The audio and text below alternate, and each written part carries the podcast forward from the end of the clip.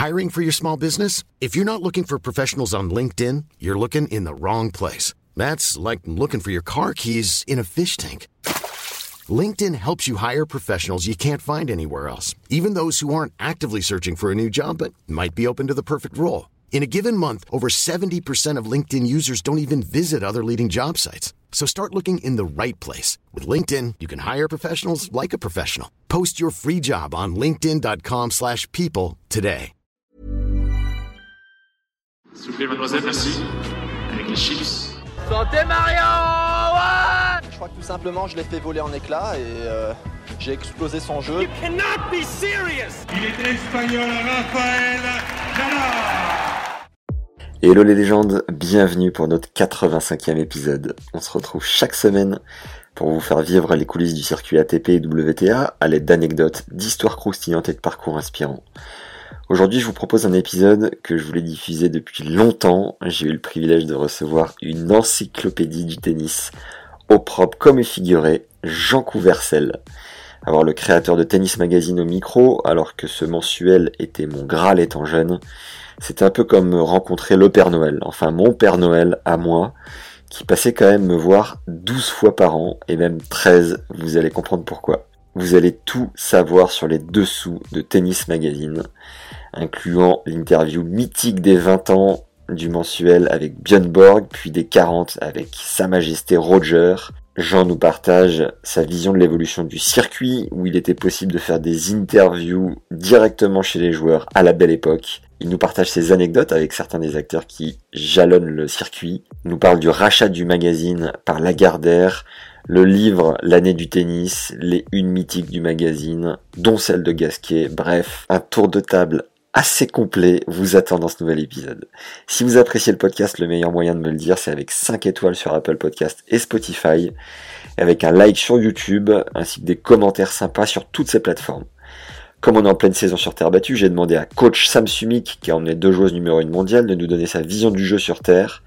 Ses tactiques et la manière de s'entraîner sur cette surface, c'est un bonus gratuit de l'épisode, il vous suffit de vous inscrire à notre newsletter qui est le premier lien en description. Je vous enverrai cette masterclass offerte, ainsi que tous les conseils coaching de nos précédents invités du podcast lors de mon prochain mail.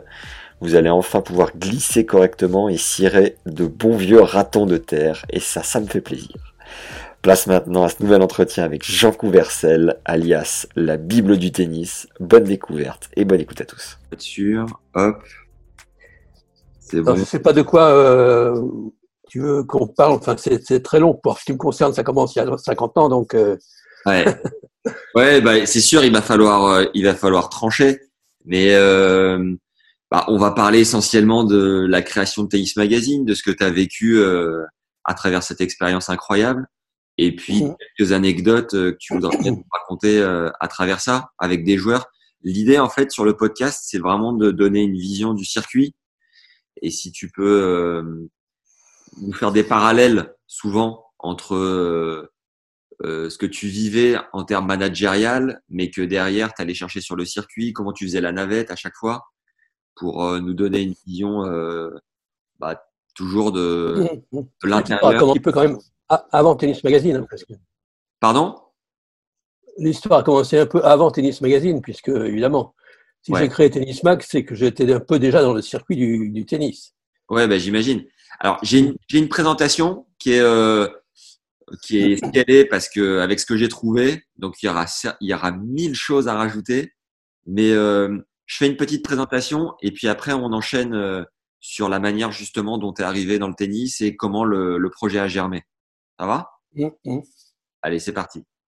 Alors, Jean Couvercel.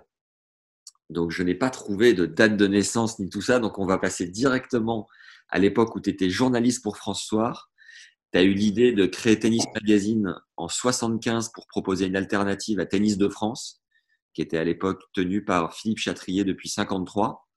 C'était euh, 75, une époque où le tennis euh, connaissait un réel essor en France. Tu réuni trois passionnés euh, de sport. Pierre Barré, ancien patron de l'Express, son associé Monique Elfenberg, euh, ainsi que Denis Godin, chargé de la publicité toujours à l'Express. Un an plus tard, quasiment, le numéro 1 voit le jour le 1er avril 76. Donc ça y est, vous avez créé Tennis Magazine, dont j'étais moi-même abonné et grand fan. Pendant environ quatre ans, Yannick Noah, dont tu es très proche, devient chroniqueur mensuel en, en 79, je crois. Il redeviendra, deviendra collaborateur régulier dans la fin des années 90. Le magazine est racheté par Lagardère en 82. Les ventes atteignent les 50 000 exemplaires lors de la finale de la Coupe Davis 91, remportée par la France. Tu récupères ensuite tes parts en 97. En avril 2000, vous lancez Tennis Plus, un bimestriel pour les fans. Euh, non, un bimestriel euh, plus adressé aux jeunes, pardon, euh, dont j'étais fan quand j'avais 10 ans, pile poil. Yannick Kochnek, rédacteur en chef adjoint de 97 à 2007, dit que Tennis Magazine, c'est l'école euh, de l'exactitude et de la rigueur. En passant chez Tennis Mag, on peut ensuite travailler partout dans le tennis. En 2006, vous fêtez les 40 ans du magazine avec une interview rêvée faite avec Sa Majesté fédéraire pendant Bercy. Pour la petite histoire, c'est Antoine, ton fils, devenu photographe en partie grâce à toi, qui allait voir Roger lors d'une soirée à Shanghai pour lui demander s'il était OK. Euh, tout est expliqué dans un épisode qu'on a réalisé avec Antoine ensemble. En 2015, tu cèdes tes parts. En 2016, les ventes sont aux alentours de 27 000 exemplaires. En 2019, c'est un peu la chute libre. 18 000 exemplaires. La direction licencie ses journalistes. Le magazine continue toutefois d'être édité par le groupe Amori et rédigé par les équipes euh, Journal du Golf. Euh, bon, tu nous raconteras bien, bien évidemment les de, du magazine. Tu es réputé pour être une bible passionnée du tennis ton fils dit d'ailleurs que tu aurais sûrement pu être président de la Fédé. On va parler de tout ça ensemble. Euh, qu'est-ce que tu juges primordial d'ajouter à ces quelques infos euh, données avec une chronologie plus ou moins certaine? Mais euh, voilà, qu'est-ce que tu peux ajouter, toi, de, ton parcours et, des choses indispensables vis-à-vis de Tennis Mag? Ben, D'abord, les 40 ans, c'était en 2016, hein, pas en 2006. Ah oui, ça Un petit détail récent. Voilà. Mhm. Euh, par rapport à mon parcours, euh, bien moi j'ai commencé à France Soir, qui était à l'époque un quotidien, le quotidien numéro un en France, et qui vendait, je, déjà dit de temps en temps parce que ça a l'air aujourd'hui impossible, un million d'exemplaires par jour, plus d'un million par jour. Donc ça paraît totalement insensé, mais ça existait en France, voilà. D'accord. Et donc j'ai eu la chance de, de pouvoir commencer en, en, 67 à France Soir, qui à l'époque Pierre Lazareff, qui euh, était le patron de, François. Et euh, le tennis open a commencé en 68, donc j'ai eu la chance de, démarrer en fait ma, carrière de journaliste de tennis l'année de l'Open. Voilà, par rapport à ça. Ouais, la création de l'Air Open. Ok. Et comment comment tu comment as découvert le tennis? Comment tu es arrivé et comment tu t'es passionné pour ce sport? Eh bien, j'étais passionné de, de, sport depuis gamin, de tous les sports je les suivais, etc. J'en pratiquais un petit peu, mais sans plus. Et puis, euh, il se trouve que, que quand je suis arrivé à, François, je me suis au départ occupé un peu, on me, on me toutes les charges, toutes les, tous les sports, donc je n'étais pas spécialement tennis. Et puis, mais comme j'avais commencé un peu à jouer, euh, par, un peu par un ami qui, qui m'avait entraîné dans un club, mais assez tardivement, parce que j'avais déjà 20, 22 ans, euh, et que j'ai joué plutôt pas trop mal tout de suite, j'ai été classé dès la première année, etc. Donc, ça m'a donné un peu de, envie de, de, continuer dans ce sport. Et puis j'ai chance de voir la personne qui était en charge du tennis, qui s'appelait Alain Bernard, qui était quelqu'un qui avait été un très bon joueur de l'époque des mousquetaires, donc ça remontait un petit peu loin, euh, prenait sa retraite et donc j'ai pris sa succession, lourde succession. Et euh, j'ai eu donc la chance de couvrir tous les grands événements de, tennis à partir de 68. Euh, voilà, voilà comment ça s'est passé. Euh, alors, il y a un petit détail qui est intéressant, je pense, qui est une coïncidence intéressante, euh, c'est que j'ai passé mon enfance dans un petit village de l'Oise, vers Compiègne, qui s'appelle Marais-sur-Mar.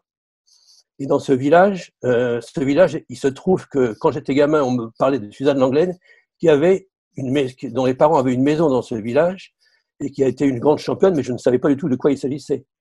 Et c'est un nom qui aujourd'hui, évidemment, au fil des années, a résonné un peu plus pour moi parce que c'est un village de 300 habitants et la coïncidence fait que cette, euh, hyper, cette star du tennis, c'est une diva, et avait sa maison. Et donc, euh, plus tard, euh, dans ce petit. C'était moi à l'école quand j'étais gamin, donc euh, je, connais tout le monde là-bas. Ouais. J'ai pu faire venir à, à Marais-sur-Marne, donc ce village, des journalistes étrangers qui étaient passionnés par euh, Suzanne Langlaine, notamment un Italien qui s'appelle Gianni Clarici, et, et un- et un, et un Anglais, celui qui était à la bibliothèque de, qui tenait la bibliothèque de Wimbledon, Ouais. que j'ai fait, j'ai fait venir et j'aurais fait visiter la maison de Suzanne Langlaine, dont je- j'avais les clés par euh, euh, quelqu'un du village, et maison qui avait été reprise depuis évidemment par des, des, des- des gens qui avaient ça en résidence secondaire. Et on a retrouvé l'emplacement du, du cours sur lequel son père l'entraînait euh, d'une manière, euh, c'était à l'époque déjà assez dur, il avait une réputation d'être très dur avec sa fille, euh, qui a gagné à 14 ans quand même les championnats du monde, de, de- ah, ça s'appelait comme ça à l'époque sur terre battue en France, donc c'était une époque extraordinaire. Incroyable. Et, et donc, j'ai fait venir à, à- à- dans ce village, rester surtout la naissance des choses. Il y a eu un cours municipal qui a été créé à l'occasion des facilités qui étaient offertes pour développer les cours de tennis. Ce cours s'est appelé évidemment Suzanne Langlaine. Et j'ai fait venir pour l'inauguration Françoise Dur, qui était. Pourquoi Françoise Dur? Parce qu'elle habitait à, à côté à Compiègne, donc pas très loin. D'accord. J'ai fait venir Amélie Mauresmo, qui avait 11 ans, parce qu'elle était de l'Oise aussi, de Méru. Ouais. Et donc, il y a eu une inauguration. J'ai fait un match entre Suzanne Lang, entre Françoise Dur et Amélie Mauresmo, arbitré par Nathalie Tosia. Voilà. Donc, c'était quand même un, un- événement de faire dans ce village, de retrouver au nom de Suzanne Langlaine ces, ces, ces grands, cette, cette ancienne grande joueuse et cette future grande joueuse qui se sont, enfin, qui se sont rencontrés, qui ont changé des balles et fait un petit match pour le, le plaisir de tout le monde. Et qui ont visité après d'ailleurs la maison de Suzanne Langlaine également. Françoise Dur, Voilà qui pour la était la, dernière euh, lauréate de Roland Garros avant Marie Pierce. Exactement, en 66, la dernière de Roland Garros. C'est pour ça que c'était un événement de, de, la, de, la, de la réunir avec euh, une future championne euh, dont on ne savait pas qu'elle deviendrait, mais qui était déjà très prometteuse quand même. Voilà.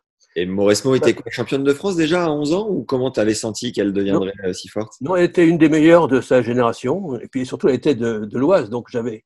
C'est ça qui m'avait fait la retenir, c'est que d'une part elle était prometteuse, d'autre part elle était de la, de la région. euh, t'es- T'as été combien toi à ton meilleur? 15. Et quand tu étais jeune, j'imagine que tu rêvais quand même de devenir euh, joueur professionnel, non? Non, parce que quand j'ai commencé à jouer au tennis, euh, je, commençais, je, je, je travaillais déjà, je commençais à travailler. Donc euh, c'était un petit peu trop tard de toute façon pour, pour euh, se dire, voilà, bon, après, j'ai essayé de faire des tournois comme je pouvais, mais souvent j'étais sur le terrain le sportif le, le dimanche. Ouais. Donc c'était pas très facile de, de jouer. Notamment, j'ai fait une fois, parce que j'ai recruté dans un, un club qui s'appelle La Source à Montmorency. Euh, recruter, c'est beaucoup dire, parce qu'à 15, bon, on cherche pas trop, mais malgré tout, il, man- il manquait un joueur de ce niveau dans l'équipe première. Ouais. Et, et donc, j'ai joué un match euh, à Metz, contre la SPTT Metz. C'était là-bas sur place. J'avais jamais mis les pieds dans mon club pour lequel je jouais. Et il y avait un match de Coupe Davis ce jour, cette année-là à Roland Garros entre la France et la Grande-Bretagne, avec Goven, Barthès, Geoffrey, etc. Euh, les Anglais étaient assez faibles sur le papier. Donc, euh, je m'étais dit, ah, ça fera 3-0, donc pas de problème pour venir jouer le dimanche. euh, pour une fois, je suis libre. Et il se trouve que les Français ont perdu le double, je crois, et que du coup, je suis allé quand même à Metz. J'ai pris le train le soir de Paris pour arriver à Metz. Je suis arrivé à 2 heures du matin, accueilli par le, président du club j'avais une fois. J'ai dormi avec un coéquipier que je ne connaissais pas dans la même chambre. On a partagé des chambres à deux. Et le lendemain matin, je dois jouer et je, les préviens. Malheureusement, je suis obligé de revenir à Roland Garros puisque il y a le, le- le simple qui se joue et qui est décisif euh, à 14 heures. Donc, euh, on me dit bon, ben, on va essayer de faire jouer, de te faire jouer en premier, c'est-à-dire à 9 heures, alors que normalement le, le numéro 5 ou 6 de l'équipe euh, joue plutôt en deuxième vague. Les, les Messins ont accepté. Il se trouve que j'ai joué. Donc, euh, on m'a enlevé ma montre pour pas que je la regarde toutes les 3 minutes, évidemment, parce que j'avais un train à prendre, je crois, à 11h15, 11h30, quelque chose comme ça. Oh, le stress. Et oui, et j'ai joué contre un 4-6 qui s'appelle, qui, qui est connu un petit peu, qui s'appelle Gilles Dobinet, je sais pas si tu connais. Non. C'est le médecin de l'équipe de France de Fed Cup euh, maintenant. D'accord. Il a fait une belle carrière de d'abord professionnel, mais aussi de joueur. Il, a, il était 4-6 à l'époque, il avait 16 ans. Et donc, je ne sais pas par quel miracle, j'ai gagné en, en 2-7, donc j'ai- qui a permis à l'équipe de, de gagner. J'ai repris le train quasiment en tenue de tennis pour arriver à Roland Garros juste à temps pour euh, courir, parce qu'à l'époque, il y avait François, mais il y avait aussi le journal du dimanche. C'était la même, euh, le même journal, même équipe en tout cas.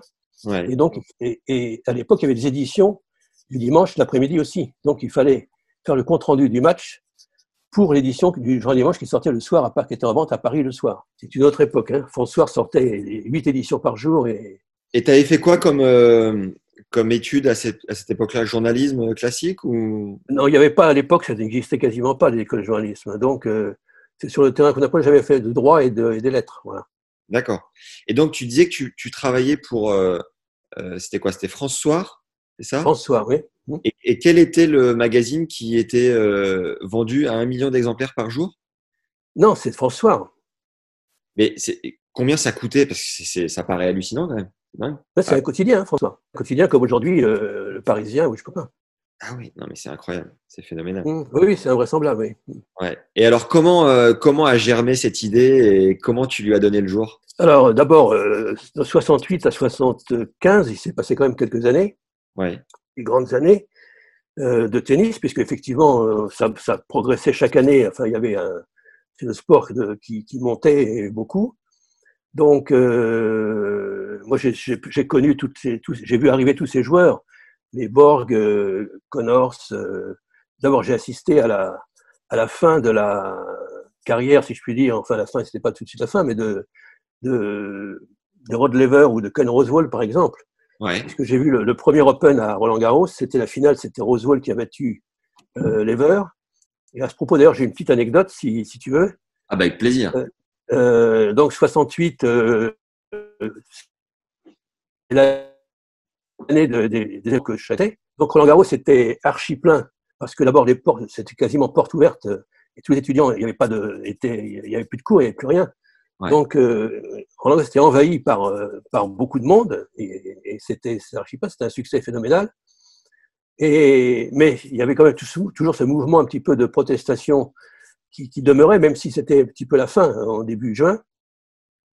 À la remise des prix sur le cours, à l'époque, c'était sur euh, une petite coupe, c'était pas encore la Coupe des Mousquetaires, mais enfin, qu'importe. Le président de la fédération, qui s'appelait Siroto, c'était juste avant que Philippe Chatrier soit à la tête de la fédération. Il s'appelait donc Siroto, descend sur le cours avec euh, rejoindre Lever et Rosewall, et il vient avec le ministre des Sports qui s'appelait Nagesser. Et dans ce cas-là, quand Nagesser est arrivé pour remettre la coupe au- au- à, à Rosewall. Il y a Ouais. eu des, une bordée de sifflets, ça a été des huées monumentales. Et, et Rosewall et Lever se regardaient en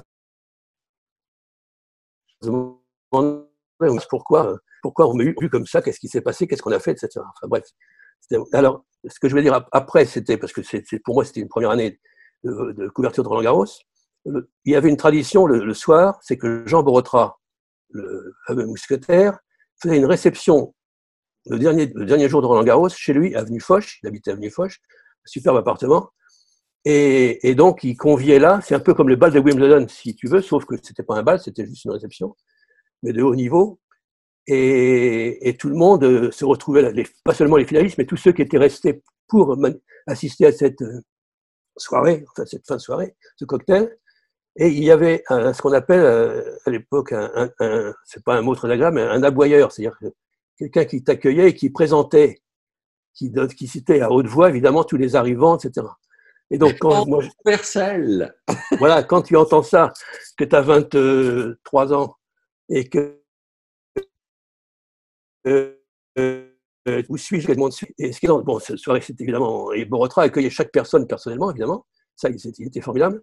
Euh, et euh, étaient là, bien sûr, Rosewall et Lever, que je ne connaissais pas, parce qu'évidemment, je, je débarquais. Et j'ai demandé à, à, Philippe Chatrier, qui était encore journaliste à l'époque, à Tennis de France précisément, de, euh, et que je connaissais depuis un petit moment, de me les présenter. Et c'est lui qui me les a présentés, c'est lui qui a fait l'interprète, parce que mon anglais était moyen, Ouais. euh, pour que j'ai publiée de- dans, dans François le lendemain. Voilà. Excellent. c'est assez, amusant de, de voir comment l'histoire s'est. Et à quoi, elle fait. ressemblait, à quoi elle ressemblait cette soirée? C'était un cocktail de, de, de haut niveau, avec un des musiciens, des choses comme ça. Enfin bon, c'était pas, c'était pas le bal de Wimbledon. Hein. On aimait, enfin, fallait, quand même être en costume cravate, évidemment.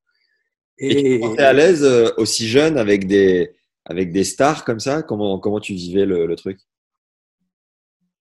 Non, j'étais pas, j'étais pas à l'aise. J'avais surtout des, des, yeux émerveillés de, de voir, de, de, voir comment les choses pouvaient se passer, parce qu'il y avait quand même un respect pour, évidemment, pour, euh, tout ça, puis d'autant plus que tous les sportifs étaient là. Bon. Ouais. C'était pas seulement euh, des personnalités un petit peu euh, guindées. Voilà. Et pourquoi est-ce qu'ils ouvraient les portes à un journaliste? Ah, Je n'étais pas le seul journaliste, hein, je pense, euh, invité, non, non, mais je pense que bon, François était quand même un, un journal numéro un en France et de loin, donc j'avais. C'est François qui était invité plutôt que moi, hein, mais, mais enfin, en l'occurrence, j'en ai, j'en ai profité. D'accord. Ok. C'est une autre époque, quoi, voilà. ouais, ouais. Donc ça a fait partie de, de, du processus de création. Et ensuite, quelle a été l'étape, euh, une autre étape décisive? Non, Ça, c'est pas le processus parce que là, il se trouve que là, j'ai vu Philippe Chatrier, qui après, avec lequel j'ai j'étais, j'ai averti quand j'ai créé, quand on a créé Tennis Magazine, je l'ai invité à déjeuner. Ouais. Je connais bien Philippe, j'avais beaucoup de lui. Et euh, je l'ai invité au Pavillon des Princes, au bout de Roland-Garros, je ne sais pas si tu connais, c'est à Boulogne, euh, juste au, au, bout de la rue, si je puis dire. Ouais. Et avec Pierre Barret, je on l'a invité pour lui dire, moi je voulais absolument lui dire que j'allais créer un magazine de tennis, ouais. pour pas qu'il l'apprenne par la bande, parce que je connaissais assez pour... Euh, voilà, j'étais persuadé qu'il jouerait le jeu et que malgré la situation un petit peu paradoxale de d'être à la tête d'un journal privé tout en étant président de la fédération, c'était quand même une sorte de conflit d'intérêts majeur, si je puis dire. Euh, J'étais sûr qu'il jouerait le jeu et qu'il n'y aurait pas de problème pour euh, nous pour pouvoir euh, être diffusé normalement, faire notre travail correctement. Voilà. Et comment est-ce qu'il a reçu cette, cette info Alors, il a été un petit peu surpris. Parce que moi, j'avais collaboré à Tennis de France de temps en temps. Il m'avait demandé de faire des articles, des papiers, donc ça m'est arrivé. Et euh, lui, là, je pense, la, la, assez bien pris, mais son un peu moins bien pris, parce qu'il s'est dit qu'il y a une concurrence là où il n'y en avait pas. Et puis, euh, donc, euh, on a eu quelques soucis, je dirais, notamment avec les annonceurs, ouais. puisqu'il y avait forcément, forcément, je dirais, une, quand, on est en, quand on est à la tête de Roland Garros, c'est qu'on on a des, des, des, sponsors, des annonceurs, des contrats, etc., et qu'on a des places aussi. D'ailleurs, il y avait des, des, panneaux tennis de France dans Roland Garros euh, sur le central hein, à l'époque. Donc, il faut bien se rendre compte de la proximité entre Tennis de France et la, et la Fédé. Ouais.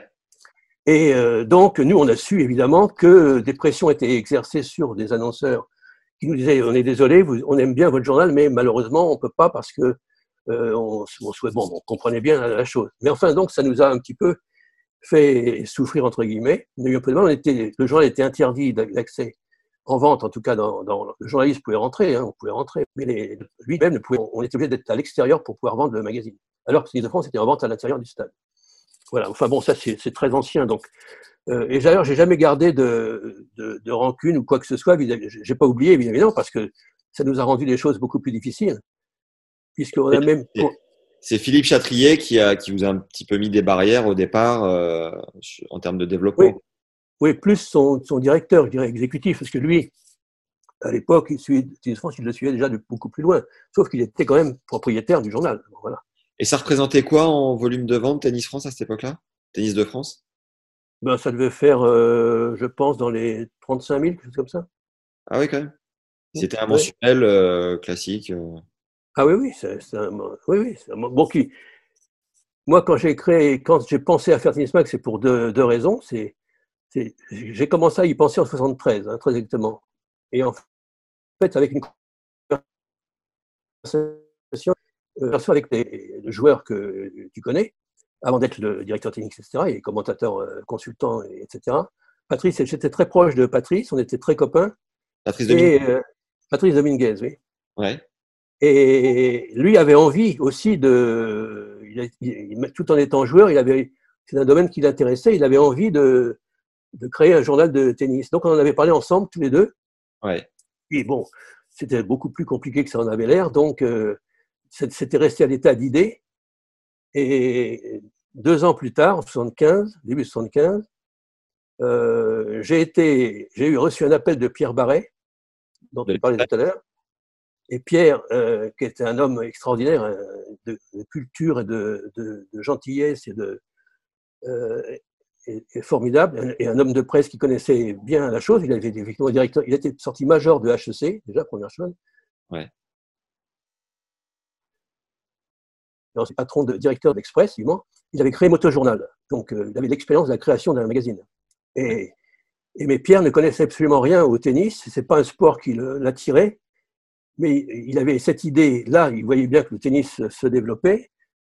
Denis Godin, qui était son directeur de pub à l'Express, euh, lui aimait bien le tennis, il jouait. Et donc, Pierre m'a approché parce qu'il n'avait pas de, journaliste, il n'avait pas d'éditorial, ils avaient juste une idée. Ils savaient comment faire un journal, mais ils ne savaient pas comment le remplir, si je puis dire. Ok. Et donc, euh, on s'est rejoints puisqu'on avait la même euh, idée, les uns et les autres. Ouais. Et c'est comme ça qu'on a, a, a, conçu le numéro 0 de Tennis Magazine, où je dois dire que j'ai fait tout le contenu, je peux, le, je peux le revendiquer. Ils sont, euh, Pierre, malheureusement, a disparu, mais il, il le sait bien. Même d'ailleurs, l'éditorial du premier numéro qu'il a écrit, c'est moi qui lui ai écrit parce qu'il ne connaissait pas du tout ce, monde-là. Donc, tu as, euh, 0, tu as tout fait de. Oui, c'était une page blanche, quoi, si tu veux. Aujourd'hui, et pendant, pendant 40 ans, c'est resté les, rubriques comme euh, bruit de couloir, par exemple, je ne sais pas si tu te rappelles. Bien sûr. Euh, les entretiens, le poster, le, etc. Enfin, toutes les rubriques, euh, heureusement, elles ont évolué au niveau maquette et compagnie, mais le déroulé du chemin de fer, comme on peut dire, du, du magazine est resté à peu près le, le même très très longtemps parce que c'était un rendez-vous que, que les lecteurs attendaient tous les mois en fait, moi, j'ai fait j'ai conçu le journal que je souhaitais lire, tout simplement. Parce que j'adorais le tennis, évidemment, j'étais dedans depuis quelques années, et je me dis, euh, Tennis de France ne répondait pas tout à fait à ça. C'était un, bon journal, mais ça ne répondait pas tout à fait à ça. Et je me suis dit, euh, voilà, je vais le faire tel que je ressens les choses. Et ce, ressenti, ça a bien fonctionné, heureusement d'ailleurs, puisque ce sont les lecteurs qui nous ont permis de survivre, si je puis dire, parce que les annonceurs, au début, comme je l'ai dit, c'était un petit peu difficile. Et qu'est-ce que tu voulais ajouter que Tennis de France ne proposait pas? Ben, C'était un ton, beaucoup aussi. Une forme de complicité, d'abord aussi d'un contenu euh, enrichissant autant que possible pour ne pas rester sur des choses un petit peu trop connues, etc. Donc aller un petit peu plus au fond des choses. Et surtout, en fonction des, des rubriques aussi, adopter un ton euh, un ton, j'allais dire, de convivialité, de complicité, euh, parce que finalement, quand on achète un journal spécialisé, on connaît un petit peu le domaine, hein. on est forcément attiré, donc on ne part pas tout à fait de zéro, donc on, parle aux gens, aussi, aussi bien des gens qui connaissent un peu les choses qu'à ceux qui connaissent déjà beaucoup. Hmm. Et donc il faut arriver à trouver un ton et une façon de, de dire qui tient compte de ces deux approches-là. Il y en a qui découvrent, et puis il y en a qui déjà connaissent pas. C'était un peu difficile, c'était le, c'était le jeu, l'enjeu. Et moi, mon, très sincèrement, mon, euh, j'ai passé énormément de temps, comme tu imagines, à Tennis Mag, euh, jusqu'au bout d'ailleurs, parce qu'il n'y a pas une ligne qui paraissait sans que je l'ai vue avant. Et, euh, et mon plaisir, c'était de me dire, mon bonheur, c'était de me dire, tous les mois, il y a des gens qui attendent ce journal et pour lesquels ça va être un vrai bonheur, un vrai plaisir de le, de le lire. Hmm. Et apporter et, je, je savais par des témoignages du courrier de lecteurs qu'on avait euh, nombreux, et, le fait de me dire, apporter ça, c'est, une, c'est un privilège extraordinaire de pouvoir apporter du. Alors, c'est une part du bonheur, de, c'est, minime, mais enfin, c'est quand même, ça compte de se dire, il y a tellement de gens qui attendent ça tous les mois. Voilà. moi, je suis tellement reconnaissant de mes parents de m'avoir abonné à Tennis Mag. Les parties que je préférais, c'était euh, euh, le poster, évidemment, qui euh, jonchait tous les murs de, de, ma chambre, plus un centimètre de place. Un mur dédié à Roger, Anna Kournikova, bien entendu, au-dessus du lit. voilà les emplacements euh, stratégiques. Euh, il y avait entretien avec que j'adorais. Je, c'était j'allais le chercher immédiatement au milieu à peu près. Et j'aimais beaucoup à la fin le témoignage d'un joueur qui qui donnait une petite, euh, je sais plus, il y avait un, roulement avec des joueurs qui donnaient une vision du circuit. J'adorais ça à la fin. Et puis j'adorais suivre le classement. Je regardais le classement, je regardais les joueurs français, l'évolution, les noms. J'étais mais comme un dingue. Et alors, quand euh, Tennis Plus est arrivé avec le grand poster, ah non, bah alors là, extraordinaire, fabuleux. Ah, génial. Et du coup, lorsque, donc vous, vous lancez le projet et vous êtes quoi? Deux, trois, quatre associés? Comment ça On est quatre. Ok. Mais moi, Kelfenberg dont tu parlais, nom, hein, euh, était accompagné, était en quelque sorte secrétaire général. Mais les, les- les personnes actives, je dirais, ça a été Pierre, par son approche de sa connaissance du, du monde de la, des imprimeurs, de, etc., et puis de la presse générale. Denis par sa, la pub, et puis moi pour le reste. Voilà. Mais j'ai eu la chance aussi d'avoir tout de suite des collaborateurs de, de qualité. Enfin, je connaissais un petit peu évidemment le monde du tennis depuis dix ans, presque dix ans. Ouais. Et, et j'ai recruté euh, comme rédacteur en chef euh, adjoint, puisque j'étais à l'époque rédacteur en chef, Gilles Delamarre, qui, est- qui, est un, qui, était, un- qui avait une plume formidable, qui connaissait très bien le tennis, euh, et qui a travaillé avec moi euh, euh, plusieurs années, et Serge Philippot, qui était le photographe, euh, qui est resté pendant hier jusqu'à la retraite, il est resté avec nous. Ouais. Serge, euh, en parler parce que c'est le parce que numéro un, je dirais, du, du, du tennis mondial, on peut dire. Il est devenu grâce aussi à Tennis Mag parce que j'ai envoyé partout. Et, et, et Serge était euh, un, un immense professionnel et euh, très respectueux de, de, et des personnes et de son matériel, et, des- etc. Et donc, il avait une exigence qu'il a su transmettre et à Antoine et après à d'autres photographes qui ont travaillé, qui ont travaillé avec nous. Donc, c'est la chance que j'ai eue, c'est de rencontrer ces jeunes- des Ouais. collaborateurs. Et après, j'ai eu d'autres collaborateurs. Je vais les citer tout de suite pour pas oublier parce que c'est très important. Euh, Guy Barbier, qui a travaillé avec moi pendant plus de 20 ans, qui après est allé sur, vers le golf parce que c'était sa passion numéro un, je peux dire. Mais malheureusement, il est décédé il y a maintenant euh, cinq ans. Et Yannick Cochenek, effectivement, qui nous a rejoints, qui est resté pendant 20 ans aussi euh, avec nous. Voilà. Donc, il y a eu de. Et j'ai, on a, eu- j'ai même, j'ai eu comme collaborateur Nelson Monfort qui a fait début chez nous. Et quand même. Donc, c'est, c'est, ouais, c'est amusant. Et d'ailleurs, il, il, il s'en souvient toujours, il me dit toujours que c'est, ça a été parmi ses grands souvenirs. Ouais. Alors, je peux dire une anecdote à ce sujet-là, c'est que quand on, euh, quand on faisait un bouclage de Tennis Mag, parce que ça a été un des trucs de particulier de Tennis Mag, ça a été, notamment par rapport aux concurrents, donc, ça a été de sortir le plus vite possible après les événements, notamment après Roland Garros. Et donc, moi, j'ai découvert ce, ce métier de presse magazine euh, sur le tas, si je puis dire, au niveau de la fabrication, etc. Et je me suis rendu compte qu'il y avait des étapes qu'on pouvait raccourcir. Euh, bon, nous, on écrivait les papiers tout de suite, comme, comme euh, moi, j'étais venais du quotidien, donc pour moi, c'était pas un problème. C'était plutôt ce rythme-là que, que je connaissais. Mais entre le moment où on écrivait le papier, on mettait, le, on mettait en page tout ça, il fallait attendre 5-6 jours pour qu'il y ait la photocomposition, la photogravure, enfin des étapes qu'on ne connaît plus aujourd'hui. Ouais. Et, et, euh, et donc, euh, j'ai petit à petit raccourci tous ces délais au prix de, de, de notre travail acharné, bien, bien évidemment, puisque et toute l'équipe suivait. C'était formidable parce que toute l'équipe de Tennis Mag euh, euh, acceptait ce, ce travail, ces, ces nuits blanches, parce qu'on on finissait le journal le, le soir de Roland Garros, par exemple. On bouclait vers 2 heures du matin, on finissait les- les- la mise en page, les papiers, etc. Après, on allait à l'atelier de photocomposition qui était vers la République. Ouais. C'était pour taper les, euh, ce qu'on fait aujourd'hui sur ordinateur, mais à l'époque, il n'y avait pas, hein, c'était la machine à écrire. Donc, oui, c'est- pardon, je remonte un peu loin, mais c'est si. Disais, évidemment. Et donc, après, après la photocomposition, on allait à la photogravure, c'est-à-dire la, la- la- la- la mise en, mise en couleur, si je puis dire, des photos. Ouais. Et après, on allait à l'imprimerie, qui était dans, à Torcy, dans le, vers Melun, etc.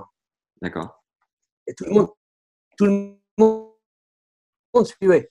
Et après, euh, un petit peu fatigué, évidemment, puisqu'on n'avait pas dormi. Et la tradition, sous la plupart des années, c'était de se dire, pour ceux qui étaient encore en état de le faire, je vais convier à une partie de tennis vers 6 heures du matin, c'est-à-dire que au lever, au lever du jour, au, au tennis de Longchamp à l'époque, euh, qui est le TCVB aujourd'hui, au bout Ouais. de Roland Garros d'ailleurs.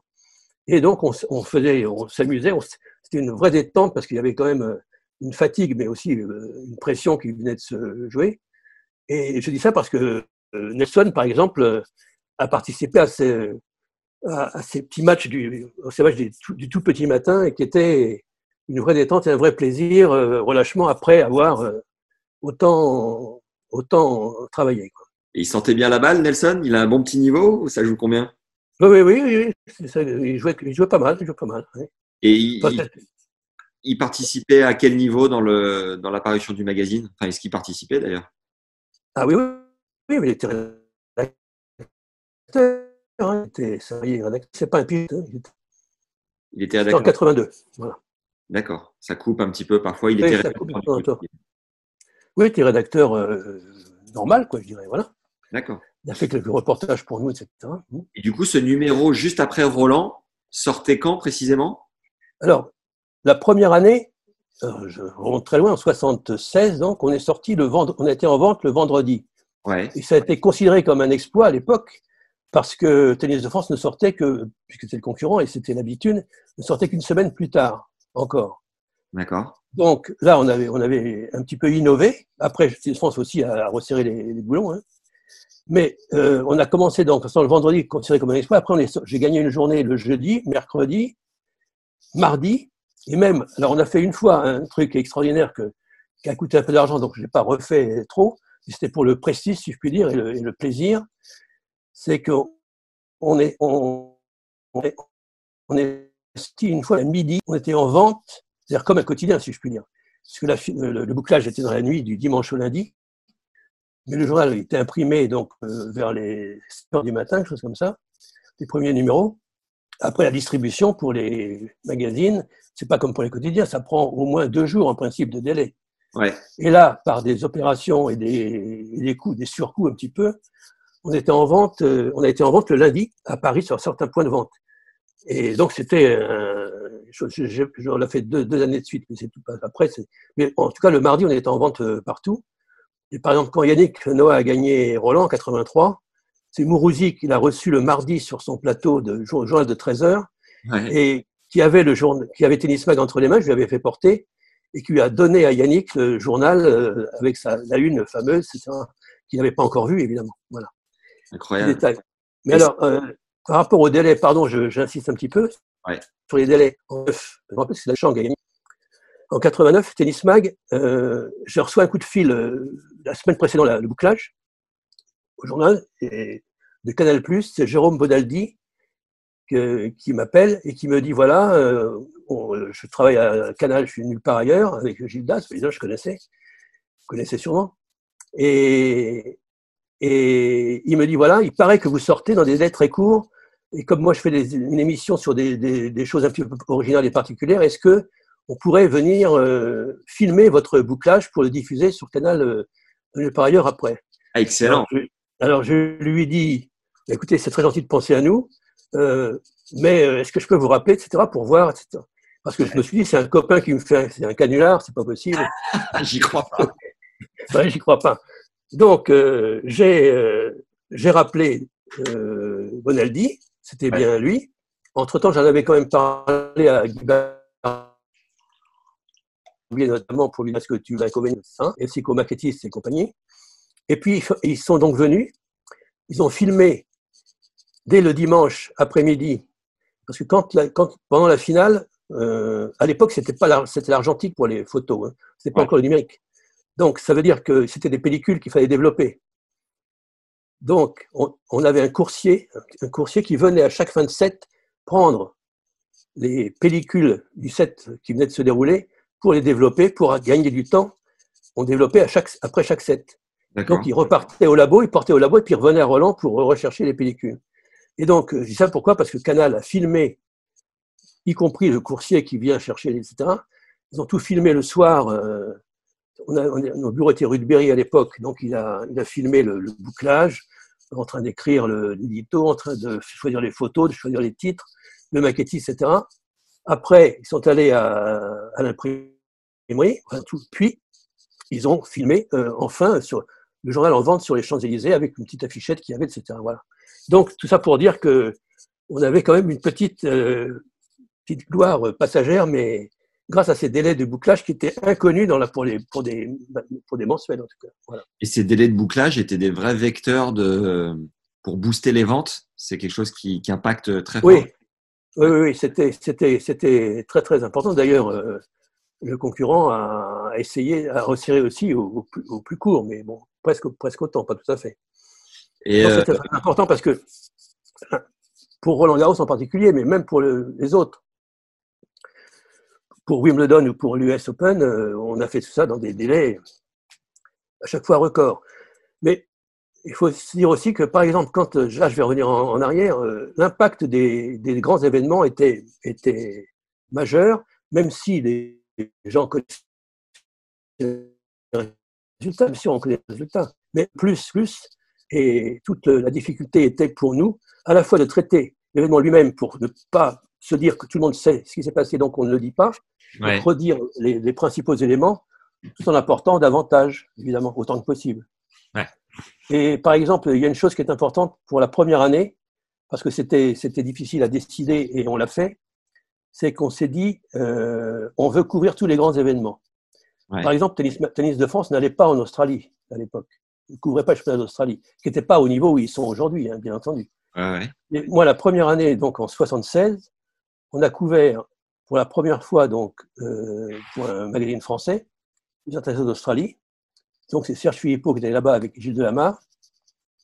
Et on a même couvert, aujourd'hui ça paraît ahurissant, la finale de la Coupe Davis Chili-Italie à Santiago, donc, et j'y suis allé avec euh, Serge Philippot. Pourquoi? Toujours considéré qu'il fallait qu'il y ait une équipe pour Tennis Magazine c'est-à-dire que ce ne soit pas seulement un rédacteur ou seulement un photographe, qui est une vraie équipe qui travaille et totalement dédiée, euh, ce n'est pas un pigiste, totalement dédié au magazine pour apporter tout ce qu'on pouvait. Et en plus, rapporter aussi des reportages faits sur le terrain. Quand je suis allé au Chili, par exemple, j'ai fait un reportage chez Raimé Filiol, qui était le numéro un chilien de l'époque. Donc, il nous a reçus chez lui, etc. Comme euh, quand on allait partout, on a essayé d'aller voir les champions du, du, du cru, etc. Voilà. C'était un plus aussi qu'il y avait dans Tennis Magazine.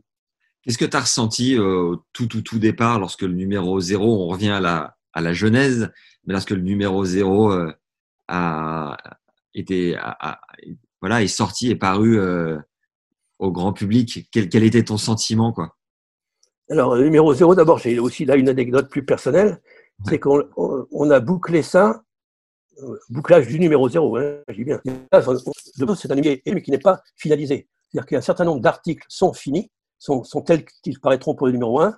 Mais bon, le reste, c'est une maquette, c'est des, des, titres de rubriques, des titres de, papier, mais il n'y a pas de contenu. Le contenu, c'est des, des, phrases identiques toutes, toutes les pages. Donc, une, une, sorte, seule une partie du journal était, était réelle, euh, le, reste était un peu fictif. Mais il y avait, mais il y avait l'épaisseur d'un journal normal, en, en revanche, en pagination. C'est ça, le numéro 0. C'est pour le présenter aux annonceurs, pour dire voilà à quoi va ressembler Tennis Magazine. Ah oui, d'accord, ok. Et le, jour du numéro 0, c'est le 5 novembre 1975. Euh, ouais. Il se trouve que c'est le jour de la naissance de mon premier enfant, ma fille aînée. Et donc, j'ai emmené ma femme à la clinique vers euh, midi, juste comme ça, 11h et midi. Je lui ai dit, je reviens tout à l'heure pour, etc évidemment, il n'y avait pas de facile de de la communication. Et donc, je suis allé euh, rue Monsieur le Prince où on, bouclait ce numéro 0. J'y suis resté jusqu'à 5 heures de l'après-midi. Là, je me suis dit, je suis désolé, il faut que je parte. Mais on avait quasiment fini le boulot. Et je suis arrivé pour assister à la naissance de ma, de ma fille, in extremis. Voilà. Donc, c'est un, c'est à la fois le numéro 0 et plus important, la naissance de ma, de ma fille aînée. Ah, c'est beau, symboliquement, c'est assez incroyable. Et euh, quand on a fini ce numéro 0, alors il a été là, ce jour-là, il était bouclé, hein, il a été imprimé dans la foulée.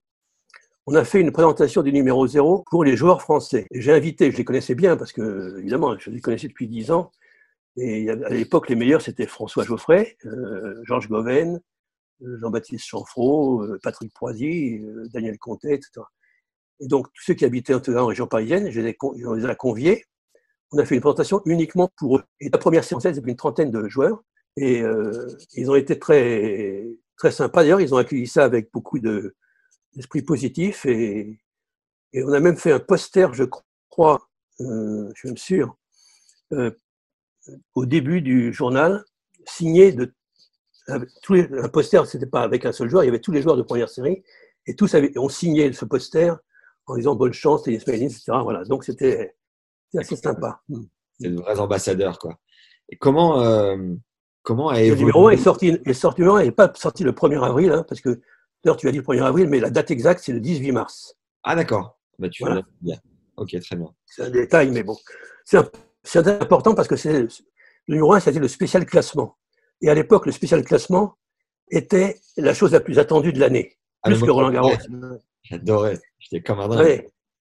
Et alors, ce qu'il faut savoir, c'est que le classement a été communiqué, évidemment, mais qu'il est refusé de nous donner le, le fichier, si on peut appeler ça un fichier à l'époque.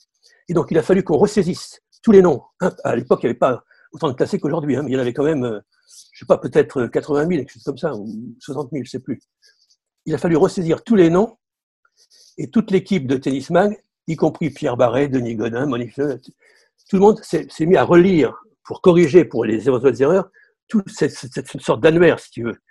Et donc, on, a pu sortir le, le 18 mars euh, le- l'intégralité du classement français. Si donc ça a été un gros succès, évidemment, ce premier numéro. Génial. Le, le tout premier a été euh, édité à combien d'exemplaires? Et comment a évolué le nombre d'éditions, le nombre de lecteurs? Alors, le, le- je ne me rappelle plus combien d'exemplaires, je pense qu'on a dû tirer dans les 40 000, à mon avis, quelque chose comme ça. Et à ce moment-là, peur? Tu te dis, est-ce que c'est trop, pas, pas assez? Comment tu jauges euh? Ah oui, oui. Oui, ben, c'est- l'angoisse. Le jour où il est en vente, évidemment, qu'est-ce que je fais? Je vais tout de suite chez les marchands de journaux pour voir d'abord s'il est en place, s'il est bien là, et voir si euh, ça marche. Donc, c'est vraiment, tu, offres tout d'un coup un produit, un produit, c'est pas un joli mot, mais c'est comme ça, à des gens, et tu ne sais absolument pas comment il va être perçu. Donc, c'est une vraie angoisse. Et alors, à l'époque, il y avait des sondages quand même qu'on faisait. Enfin, on avait une petite équipe de, vente issue de, qui n'était pas à nous, hein, mais qu'on payait pour ça. Euh, et au bout d'une semaine, on a su que ça avait bien démarré. Voilà. Donc c'est tout de suite euh, réconfortant. Mais c'est une vraie, vraie angoisse parce qu'on peut, on peut se dire aussi, ça n'a pas du tout marché, euh, ça répond à, pas à une attente ou il y aura une déception. je sais pas. Au contraire, non, ça a été. Et je dirais que ça a été croissant régulièrement. Et c'est ça, comme je disais tout à l'heure, qui nous a euh, sauvés parce que on pouvait pas avoir, on avait, pas, on avait zéro abonné évidemment. Hein, première, euh, on démarre, pas d'abonnés.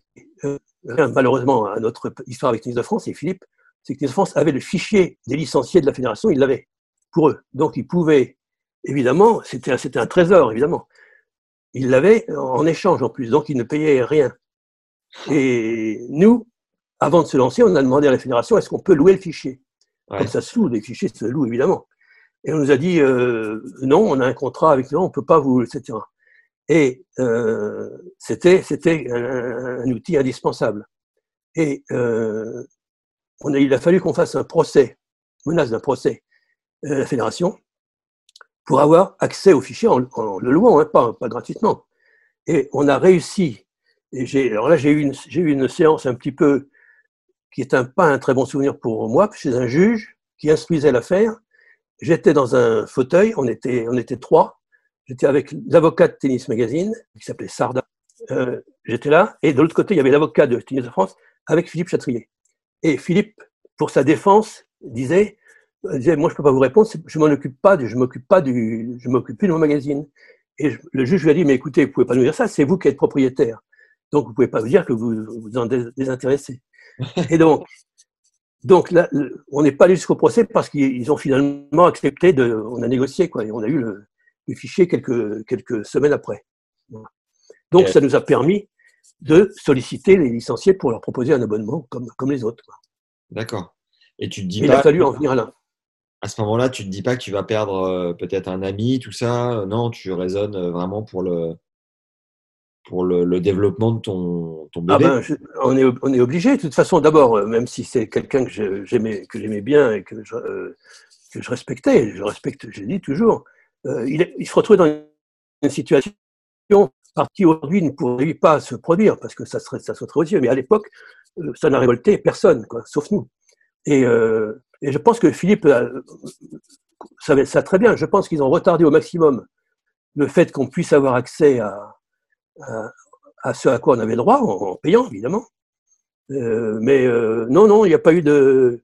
Il y a eu, bon, il y a eu des froids après parce que Euh, évidemment, euh, une, situation de concurrence comme celle-là euh, exacerbe certaines choses, mais moi, j'ai jamais voulu mélanger le rôle de Philippe en tant que dirigeant, parce que ça a été un grand dirigeant, très grand même, et j'étais tout à fait d'accord avec lui sur, à peu près tout ce qu'il a pu faire et décider, y compris quand, par exemple, le boycott de Wimbledon, il l'a évidemment pas soutenu, mais il l'a compris par rapport aux joueurs, parce qu'il était assez proche des, joueurs, et c'est grâce à lui que, euh, que beaucoup de choses ont pu se faire. À l'époque, le circuit, il y avait un- une, une rivalité, un affrontement, une, je dirais une, un irrespect de la part de l'ITF par rapport au, au monde des joueurs, ce qui était issu de l'amateurisme, de l'époque de l'amateurisme.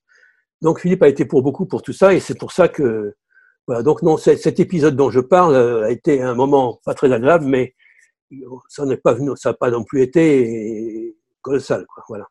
Donc le nombre euh, d'abonnés, euh, évidemment, c'est une sécurité, c'est une garantie où tu sais que chaque mois, quoi qu'il arrive, euh, tant de personnes vont le récupérer. Ben, évidemment, évidemment, c'est pour les magazines, c'est très, important, même si les deux aspects, les abonnements, si tu veux, moi je vais te fixer une ligne au niveau des ressources du magazine, c'est un tiers vente au numéro, un tiers abonné, un tiers pub.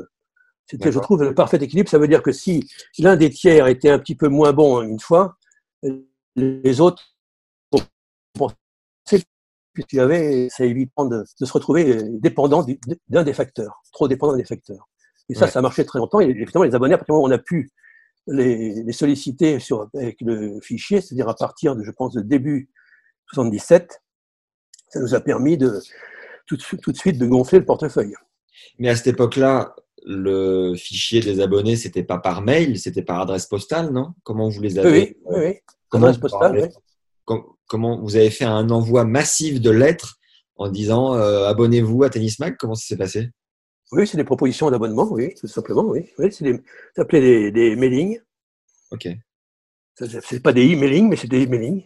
Et comment a évolué euh, l'équipe en interne euh, au sein de Tennis Mag en, en- en termes de nombre de personnes? Alors, oui, bonne question, parce qu'au début du Tennis Mag, on était deux journalistes à part entière, c'est Gilles Delamare et moi, photographe, et un secrétaire de rédaction, une secrétaire de rédaction, c'est-à-dire c'est la personne qui met un petit peu, euh, qui, relie les choses, qui met les, les bons caractères, etc. Voilà. Et notre maquettiste ne venait qu'à mi-temps. Donc c'est vraiment les- la structure la plus légère possible, en tout cas au niveau rédaction. je parle, hein. Ouais.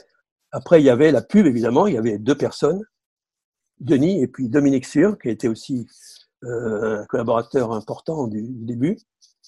Et puis, euh, service comptabilité, c'était partagé avec Motojournal, puisqu'on a partagé les locaux avec Motojournal de 76, 77 à 82. D'accord. Voilà, parce qu'en 82, euh, on a vendu euh, Tennis Mag au groupe Philippe Aki Lagardère. D'ailleurs, j'ai une anecdote aussi à ce sujet, c'est que Jean-Luc Lagardère, en 77, dans les bureaux qu'on occupait à l'époque, c'était à Boulogne, rue de La Rochefoucauld, pas loin de Roland Garros d'ailleurs, euh, euh, euh, dans ce bureau, euh, du recrutement des abonnés. Donc on recevait, n'avait pas d'agence pour traiter tout ça, c'était nous-mêmes qui traitions les, le courrier, etc.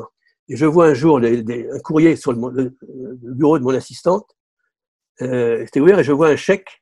Et à l'époque, il y avait des chèques, il y avait des photos, des petites photos des, du détenteur du chéquier, sur chaque chèque. Et je vois Jean-Luc Lagardère. Et je me dis, tiens, c'est extraordinaire, il, il, il venait de s'abonner à Tennis Magazine. Parce qu'il était passionné de tennis. Et quand on sait après comment ce qui s'est passé, c'est assez amusant euh, à l'époque d'avoir vu son chèque euh, signé pour euh, s'abonner à Tennis Mag. Euh, Jean, est-ce que je peux te t'appeler par téléphone parce que ça, ça, ça saute régulièrement? Et, Mhm. euh, et par téléphone, Oui, bon, bien sûr. on- on- ça sera un peu différent, mais euh, je, je vais enregistrer l'appel. Ça sera plus fluide, je pense. Oui, oui. D'accord. Je Ok. te rappelle dans trois minutes le temps de.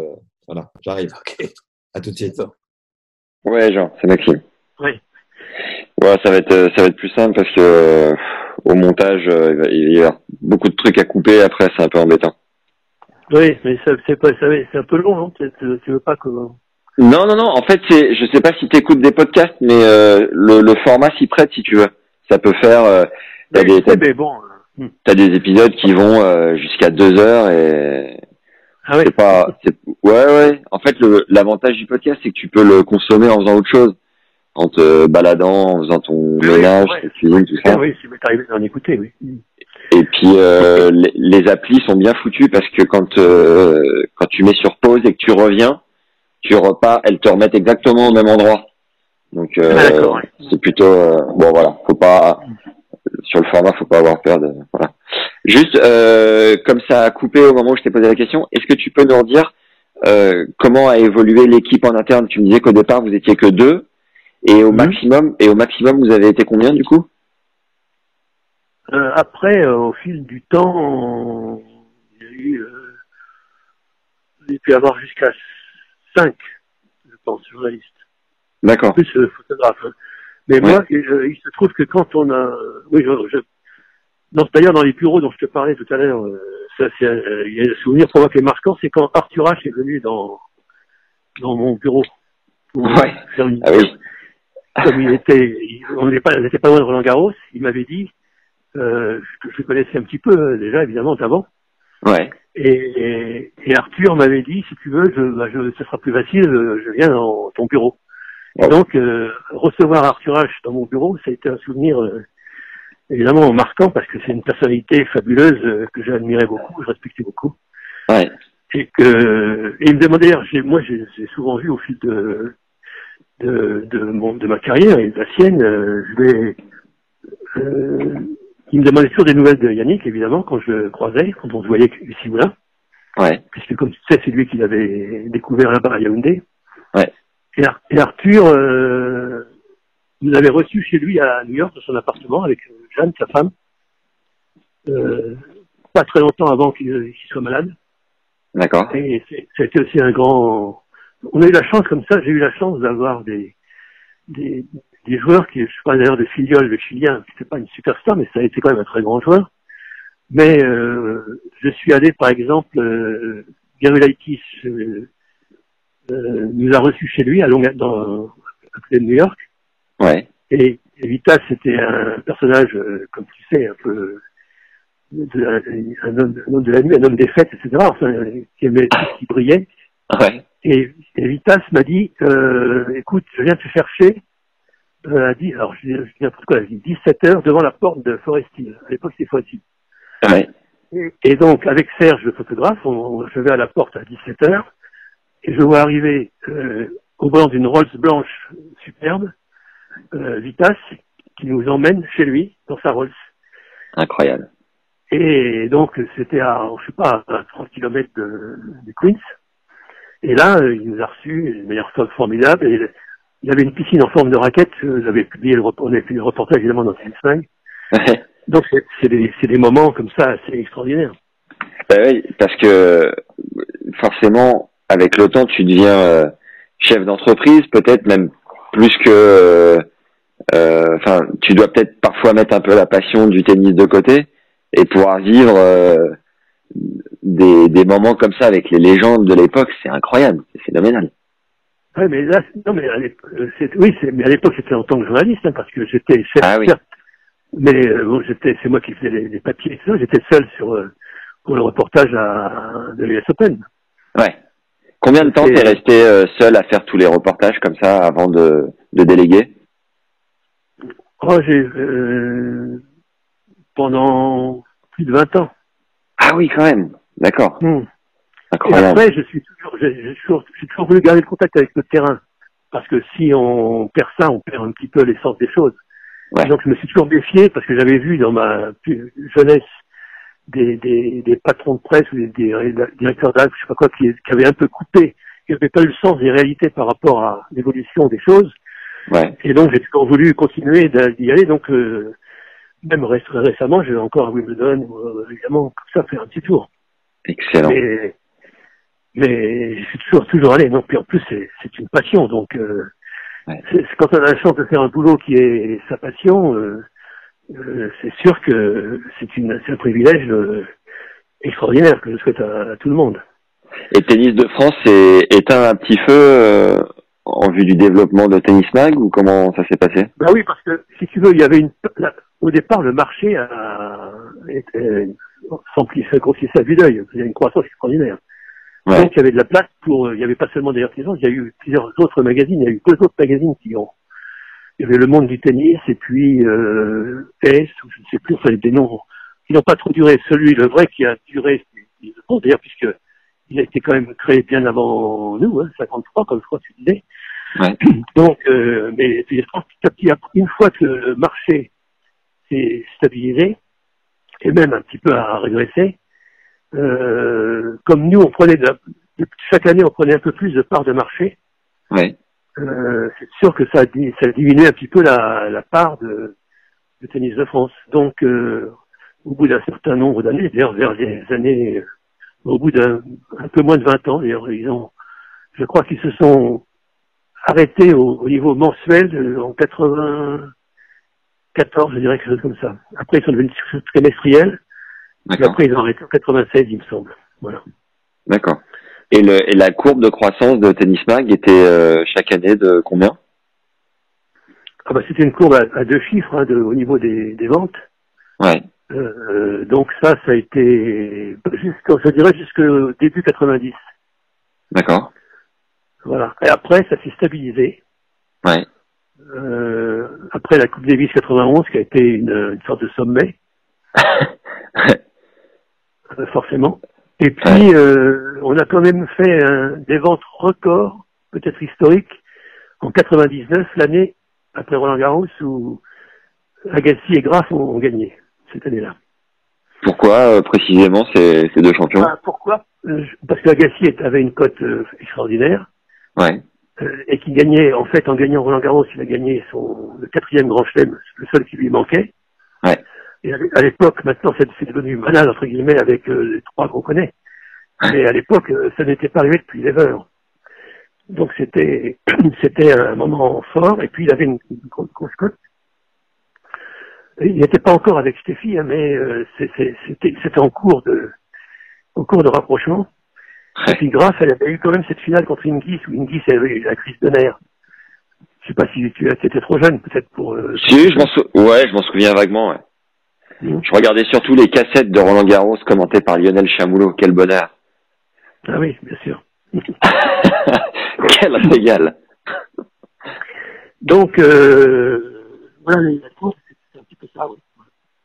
Ok. Et toi, tu, tu rêvais de quoi euh, Tu rêvais de quoi pendant ces années où tu t'investissais corps et âme? C'était quoi ton ton ton Qu'est-ce que tu avais envie d'accomplir finalement?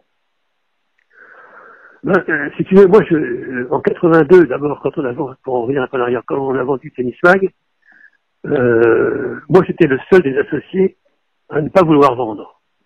Parce que, Ouais. euh, en fait, c'était moi qui étais le plus, euh, le plus proche de, de, de ce, viscéralement du, de ce journal. si tu veux. Bah oui. Ouais. Euh, même si, euh, bah, je comprenais, mais en, même, en plus, on avait une offre assez fabuleuse de Lagardère, du groupe Lagardère, D'accord. qui tenait absolument à, à avoir ce magazine.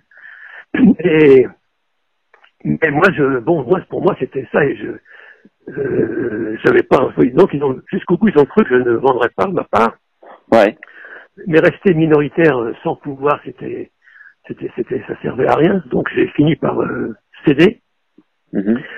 En même temps, je me rappellerai toujours, je suis allé signer sur les Champs-Élysées dans le bureau de Daniel Philippaki. Et euh, ils ont cru que j'étais un peu en retard parce qu'il y avait un bouchon, je sais pas quoi, ils ont cru que j'allais pas venir. Mais je suis bien venu.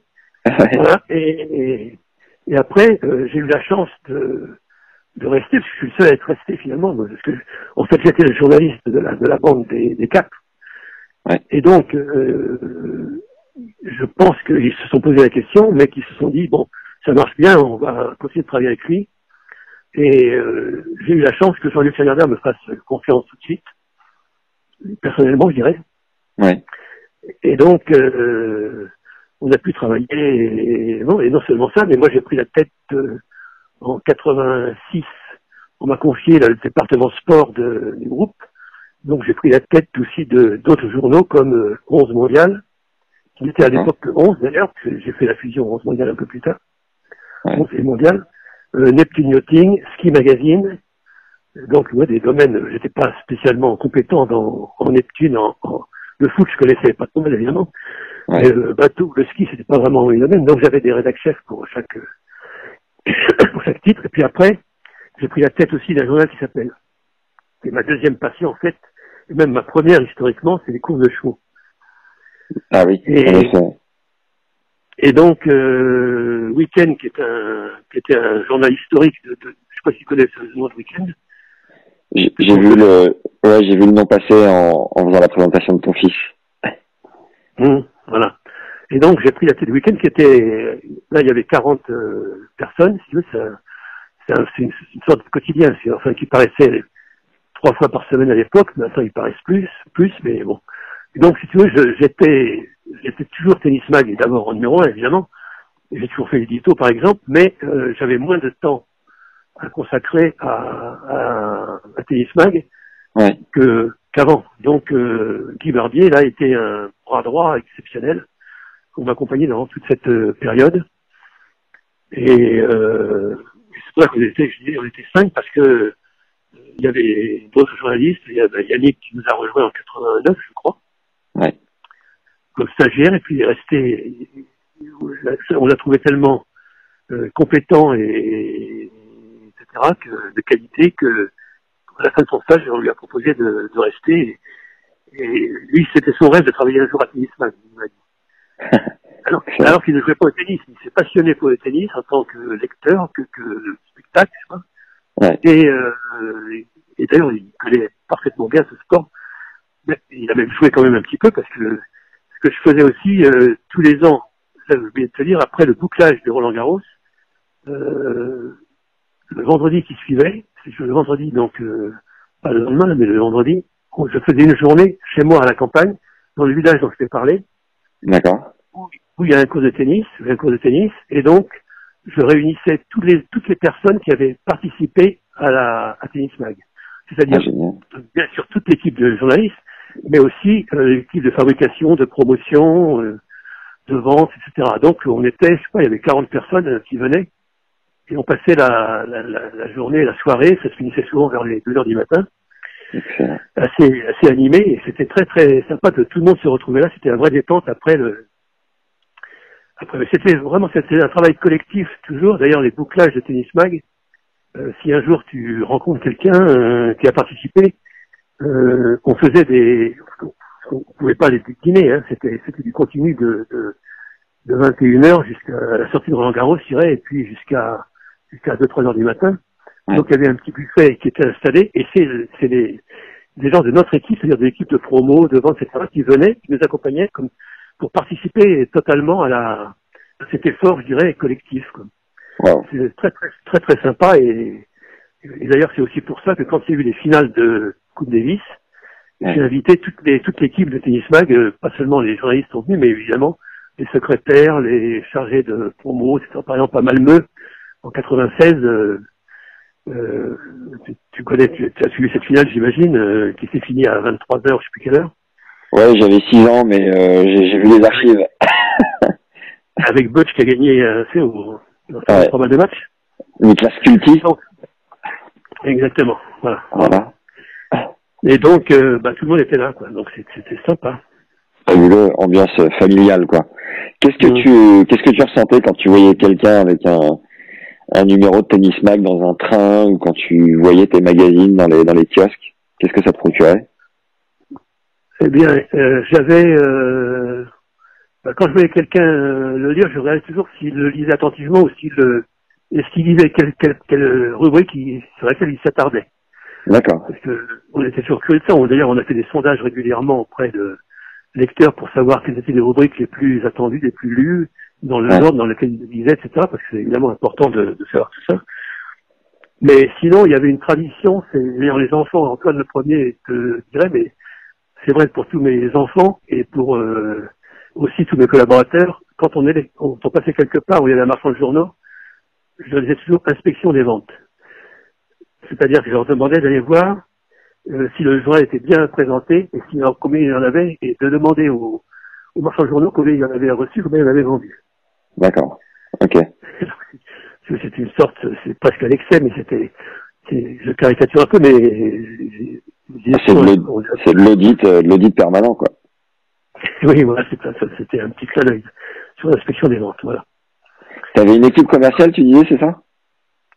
Euh, oui, il y avait, il y avait une équipe dédiée à ça, mais là, je parle uniquement de, de, de, de- de- des journalistes, hein, de tout le monde. quoi. Ah oui. On doit s'intéresser. J'ai toujours considéré que c'était une chaîne dont chaque maillon comptait de celui, d'abord, de ce qui se passait sur le terrain, bien évidemment, mais après, aux photographes, aux journalistes, aux, aux à- la- aux, aux maquettistes, et au- ensuite, au-dessus les maillons de la chaîne de la distribution, parce que si tu fais le meilleur journal du monde et que personne ne l'a entre les mains, ça sert à rien. Bien sûr. Ouais. Donc, euh, donc il faut que tout fonctionne jusqu'au bout. C'est pour ça que l'imprimeur, le, le responsable des ventes, parce que il faut qu'il y ait le, le numéro- le nombre de numéros voulus à tel endroit, tu sais, tout ça est calculé euh, à l'exemplaire près, euh, Ouais. c'est comme ça. Et donc ça, tout ça, c'était intégré chez nous. Donc on le faisait en, on, on- faisait cette, cette euh, distribution. euh, donc si tu veux, c'était un vrai travail collectif et chacun savait que chacun apportait à l'autre quelque chose. C'est pour ça que j'ai toujours estimé que, euh, que, parce que souvent les journalistes ont tendance à se mettre un petit peu à part ou entre guillemets au-dessus un petit peu de tout ça. Mais en réalité, on, on, ne fait- on- on est une partie, certes importante, mais une, par- une partie de cette énorme chaîne. Hmm. On s'en rend mieux compte quand on est responsable d'un, totalement, quoi, je dirais, d'une entreprise. Comment euh, tu t'es rapproché de Yannick euh, pour venir à collaborer ensemble? Alors Yannick, je l'ai vu d'abord gagner le championnat de France junior. Ouais. euh, voilà. Et d'ailleurs à cette époque-là, celui qui qui le chaperonnait un peu en France, c'était pas son père, son père était au Cameroun et, et, et sa maman aussi d'ailleurs, Claire. Donc Jacques et Claire étaient, Marie-Claire était au Cameroun. Et il avait un oncle qui s'appelait Jean, euh, qui a travaillé dans la diplomatie notamment, tout ça, mais euh, toujours tiré à quatre épingles, un, un homme formidable que j'aimais beaucoup Ouais. Et euh, que on s'était rapproché avec lui. Et il me il me connaissait par euh, François et par euh, Tennisman que j'avais- lancé. Ouais. et il m'a demandé en 77 je crois quand Yannick a gagné les championnats juniors il m'a dit voilà on, on envisage de demander à Patricia Lavoie d'être son entraîneur. Qu'est-ce que t'en penses me dit-il alors je lui ai dit ce que j'en pensais. Ouais. mais c'est pour te dire qu'il y avait quand même un- une relation de, de, de confiance et de entre entre la famille et moi-même, oui. et puis euh, avec Yannick aussi, bien évidemment. Et t'en pensais quoi d'Agel Ben, J'en pensais du bien. Je pensais que c'était du- beaucoup de bien d'ailleurs. Euh, Je pensais que c'était. d'ailleurs, Il a, il a, il débutait un peu comme entraîneur. hein. Ouais. Mais bon, il avait cette vocation, donc euh, on a vu Ouais. le parcours qu'il a fait après. Ouais. Et il venait te sonder carrément pour son pour ses choix sportifs quoi. Incroyable. Oui, oui, là en l'occurrence, Jean, oui, parce qu'il m'a beaucoup, il me parlait beaucoup de, bah, de son, de son neveu, et puis euh, bon, euh, il y avait, il y avait une très bonne relation entre les deux, euh, chacun vivait de son côté, bien évidemment. Ouais. Et puis Yannick, euh, j'ai tout de suite vu qu'il s'intéressait à, à euh, au contenu des des magazines, etc. Et je lui ai, euh, je lui ai proposé, c'est, à vrai dire, je sais pas si c'est lui ou si c'est moi, mais j'ai senti dans les conversations que ça l'intéressait de, de, de donner son point de vue. Ouais. Et donc, euh, je lui ai dit, si, si ça t'intéresse, euh, euh, c'était, je crois que c'était en, peut-être en 80, quelque chose comme ça, 119 ou 80, oui. Assez tôt en tout cas. Et il m'a dit, ben oui, oui, moi, je, ok, euh, avec plaisir, ça, au contraire, je- ça me fait, ça, me- ça me tente beaucoup. Ouais. Et Yannick, il a pas fait, on l'a pas interviewé, hein, c'est lui qui écrivait, manuscrit, ses papiers. Il venait les apporter, je me rappelle, il était avec sa Ferrari, il est venu là, à Boulogne, au coin de la rue, Excellent. il se garait en vitesse, il, descendait, il, il il nous montait son, au premier étage, il montait son, son papier, puis on discutait un peu, puis il repartait. Ouais. Et euh, mais au début, il était très scolaire, il était très appliqué. Ça, ça lui ressemblait pas vraiment, à vrai dire. D'accord. Il, il- il voulait trop bien faire. Tu voulais quelque chose de plus rock'n'roll? Ouais, et ben c'est arrivé en 82. Il a fait, il jouait, il était sur, quand il était sur le circuit, il envoyait ça par fax. À l'époque, il n'y avait pas autre chose que le fax. Ouais. Et, mais il le faisait toujours, alors il faisait toujours ça au dernier moment, comme un, comme un bon journaliste, il faisait ça le plus tard possible, mais il a, il a toujours été au rendez-vous. Ouais. Et en 82, il jouait à La Quinta. La Quinta, c'est pas loin d'Indian Wells, c'était le l'Indian Wells de l'époque, si tu veux. Ouais. Et il joue Lendl, je crois, en, sais pas si c'était en, en quart, en demi ou même euh, plus loin, en demi, je pense. Et euh, c'était son grand rival, mais Lendl avait déjà fait des choses que lui n'avait pas faites. Et euh, ce jour-là, il bat Lendl. Et donc, il a écrit son truc dans la foulée. Il s'est totalement lâché. Tu m'entends là? Ouais, bien sûr. Oui, pardon. Il s'est totalement lâché et, et donc, il est, après, à partir de là, il a écrit sa chronique telle qu'il est, très très libre, euh, avec ses mots à lui, etc. Voilà. D'accord, ça a été un déclencheur, quoi. Ça a été un déclencheur, oui. Et, et il, a, il a fait sa chronique euh, jusqu'en 83 d'ailleurs, je crois. Ouais. Même en 83, d'ailleurs, il en a fait une encore après sa victoire, mais parce qu'il avait été déçu, parce qu'il a été suspendu après sa victoire à Roland, je sais pas si, si c'est ça. Ouais, ouais, pour le, ouais, le cause fait de ne la- pas avoir euh, participé à, à la Coupe du Monde. il, avait quitté la, il avait quitté la World Cup de l'ATP, bon, c'était un Mm. tournoi sans importance d'ailleurs, mais mais donc il a été il a été suspendu et ça il a, ça lui est resté en travers un petit peu à ce moment-là. Ouais. Et donc il avait écrit à cause de ça. Mais pendant le tournoi par exemple de 83, euh, j'avais demandé à Zach, à son père, de tenir le, le quotidien, un, un carnet quotidien. Et Zach donc a écrit tous les jours comment ça comment la- comment Yannick passait ses journées, ce qu'il faisait, etc. dans le détail. Excellent. Et on a publié dans le par, par chance, si je puis dire, ou par bonheur, et par mérite, il a gagné sur moi, et donc on a publié dans le numéro en question le carnet de, de bord de, de Zach. Euh, voilà. Donc c'était, ouais, il y avait, il y avait vraiment une proximité avec euh, avec la famille. D'ailleurs, on était allé en 82 à, à Yaoundé avec euh, Serge Philippot. Ouais. Et euh, on avait passé là-bas euh, 15 jours, euh, formidable. On Ouais. habitait chez, d'ailleurs, chez, chez Zach, enfin chez le grand-père, Papatara, Ouais. où il y a le club de, de tennis qu'ils avaient monté là-bas, à côté de Yaoundé. Et tu t'as senti, euh, t'as senti que la collaboration avec Yannick avait fait une différence dans le dans euh, le nombre d'abonnés, le, le fait que les gens, je sais pas, considèrent différemment encore le magazine. Est-ce que ça a développé euh, des choses en particulier? Là, je dirais que je dirais que tout a contribué, puisque si tu veux, à l'époque, dans ces années-là, chaque chaque année, on vendait plus euh, que l'année précédente, chaque mois correspondant, si tu veux. D'accord. Donc, ça, donc tout, a, tout y a contribué, y compris la victoire de Yannick à, à Roland. Ouais. C'est pas la plus forte vente, ce n'est pas de ce numéro-là. Parce que on a vendu davantage en 84 quand Lendl a battu McEnroe. Ouais. Non, ça ne cessait de, de grimper, si tu veux. Donc, euh, donc euh, c'était, c'était, ça s'inscrit. Évidemment, il y a eu des, des, des accélérateurs comme ceux qu'on vient de dire, Ouais. très, très importants, bien évidemment. Mais euh, faut pas dire que ce soit un truc particulier euh, qui ait provoqué ceci ou cela. On peut dire que ça a été des choses particulières qui ont vraiment joué sur les ventes d'une manière euh, extrêmement sensible. C'est 91, la victoire en Coupe Davis, parce qu'on n'avait jamais vendu autant au mois de décembre, hein, parce que c'est pas un mois, c'est pas le mois le plus fort de l'année, bien évidemment.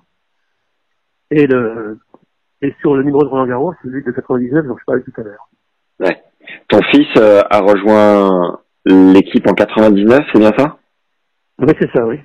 Comment t'as 99, oui. Comment t'as vécu euh, cette nouvelle collaboration qui est jamais trop évidente à gérer? Eh bien, euh, moi, j'espère qu'il l'a bien vécu. Moi, je l'ai bien vécu parce qu'il s'est inscrit là avec beaucoup d'humilité. Ouais. Euh, il avait auprès de lui euh, un photographe euh, qui était un, un maître de la reconnu par ses pairs de voilà et qui est qui savait qui était très pédagogue aussi donc et, et Antoine était très attentif très vigilant il savait aussi que euh, je crois que Tennis Mag euh, on était arrivé là par un travail il savait le temps qu'on pouvait y passer etc il, évidemment il connaissait tout ça en plus, il avait quand même été déjà un petit peu aux premières loges euh, en faisant des photos à Roland, euh, parce qu'il avait la chance de, de m'accompagner et d'être parfois bien placé pour euh, y prendre un peu de plaisir. Ouais. Donc, euh, donc ça s'est ça s'est bien passé parce qu'il était un collaborateur parmi d'autres. Il a tenu sa place euh, très bien, avec sérieux et avec humilité. Je crois que c'était avec qualité. Donc, c'était c'était ce que je lui demandais, ce que j'attendais de lui. J'ai pas du tout été déçu là-dessus. Euh, au fil des années, même si après, euh, au fil des années, au bout de 10 ans, 15 ans. Il a évidemment, euh, il, me, donnait son opinion. Mais je lui demandais, moi j'ai toujours demandé l'opinion de mes collaborateurs. Donc j'ai demandé la sienne, bien évidemment. Mais euh, comme, comme à tout le monde, je dirais. Mais il avait aussi, comme il avait de, de très bonnes idées au point de vue euh, tout ce qui est esthétisme, visuel, etc. euh, ou même euh, contenu, parce qu'il avait il a une proximité. Il a retrouvé la proximité avec les joueurs que moi j'avais quand j'ai créé Tennisman, en fait. D'accord. C'est un peu ça. Moi, j'étais assez proche des Borg euh, et compagnie à l'époque. C'était Villas, et, etc. J'étais allé chez Villas à Pénazer. Ouais. Euh, on avait fait un reportage chez lui. Bon, c'est des choses euh, que, que Antoine a pu retrouver au niveau, en tout cas, de contact avec les joueurs, notamment français, mais même les autres. C'est pour ça que tu parlais tout à l'heure de Federer euh, par rapport à Aux 40 ans. 16, 40 ans. Ouais. Qui était le grand témoin des numéros des 40 ans, mais le grand témoin des numéros des 20 ans, c'était Borg. D'accord. Donc euh, voilà, en fait, c'est les deux grandes étapes, si je puis dire. de- Vous aviez fait une, euh, vous aviez fait une interview particulière avec Borg, du coup, tu peux nous raconter Oui, oui. Mhm. comment tu avais obtenu le, le rencard et quelle était l'histoire Voilà, de ça Borg, Borg, je, moi, je, Borg, si tu veux, je le voyais tous les ans. Donc, À Roland j'avais quand même une, relation, non pas à Roland, à Monte-Carlo. D'accord. Et donc, euh, on passait tous les ans, et je connais, je connaissais très bien, quoi. Il n'a jamais voulu, il avait comme une barrière, il n'a jamais voulu que, pourtant j'étais vraiment très proche de, de lui, Ouais. euh, qu'on fasse son reportage chez lui. Alors que d'autres ont, comme je disais, ont accepté, j'ai fait une astade chez lui, ou bien d'autres, je dirais, mais, euh, Pour toi, c'était le grave Non, de faire euh, un reportage chez un joueur? Bah, les, les lecteurs aimaient bien ça, hein, c'était aller euh, découvrir comment vivaient les, les, les gens, et puis ça, ça devait pas aussi parler, c'est une sorte d'entretien euh, habillé de, Ouais. de, de- de photos, quoi, d'illustrations. Ouais. Voilà, donc effectivement c'est une chose que, que qu'on cherchait toujours à faire quand on allait quelque part. Moi je suis allé chez Tracy Austin par exemple à, à Los Angeles, je ne Ouais. connaissais absolument pas, mais on avait été reçus, bon, il fallait négocier avec les parents parce que c'était pas un, il n'y avait pas d'agent à l'époque. hein. D'accord. Donc Ah ouais. c'était à la fois facile et plus difficile. Mm, mm. Et Et en euh, 82 par exemple, euh, on parle de 82 pour euh, Borg euh, pour euh, pour Yannick à Ah oui. Lasvel, là. Ouais. Euh, c'est l'année où, où Borg a arrêté de sa carrière en quelque sorte. Ouais. Moi j'ai été témoin à Monte Carlo d'un, je sais pas si tu as su ça, j'imagine, mais il a joué à Monte Carlo, mais il voulait montrer, il a, il a joué parce qu'il a dit c'était en 81, il avait il avait quasiment arrêté sa carrière, il avait après l'US Open euh, où il avait perdu pour la quatrième fois, et on pensait qu'il arrêterait définitivement. Mais comme il habitait Monte-Carlo, il avait une sorte d'engagement, il s'est dit, je vais revenir en 82 pour jouer Monte-Carlo. Il a Ouais. joué, mais en même temps, il n'était pas prêt. Il a voulu manifester que que, que, le tennis, il en avait, parce qu'il en fait, il en avait marre, quoi. À 26 ans, il a eu ras-le-bol du tennis. C'est quand même, c'est bien parce que c'est jeune, 26 ans aujourd'hui, on se dit, comment est-ce possible, quoi? Il a quand même eu cette carrière fabuleuse. Ouais. Mais tout s'est arrêté à 26 ans. Mm. Et, et en 82, donc, il joue contre Yannick, justement. Et pour montrer qu'ils s'en foutaient, au changement de côté, il, il sifflotait. Il relatait en sifflotant. D'ailleurs, Yannick J'y étais au bord du cours, je l'ai vu. Et puis Yannick, après, on a parlé longtemps, il m'a dit, je ne revenais pas. Et quand Borg servait, il me servait avec deux balles dans la main. Alors que comme tu sais, avec son revers de main, donc, euh, il voulait afficher son, d'ailleurs, je crois qu'il a pris deux et un, quelque chose comme ça. Mm. Plus rien à secouer. voilà. Hum, plus rien à secouer. Et alors en 82 toujours, parce que j'en reviens à ça, parce que c'est une anecdote aussi, c'est que malgré tout, il avait dit que peut-être qu'il reviendrait. Et donc, grâce à mes contacts avec lui, bon, mon collègue, je suis allé en 82 le voir l'été, c'est le mois de juillet. Oui, au mois de juillet, j'ai un point de repère, que je vais te dire, euh, à Marbella, à Puente Romano, exactement, où il était Ouais. là-bas, parce qu'il était, je crois qu'il avait eu un contrat avec ce, ce- ce superbe club là-bas. Et donc, j'y suis allé, avec Serge Philippot toujours, et on a fait un entretien avec euh, Bjorn, et je lui ai apporté des magazines du, où il y avait le, euh, un bruit de couloir où on, on montrait Villas avec Caroline de Monaco. Ouais. Et c'était le début de l'idylle euh, Villas-Caroline de Monaco.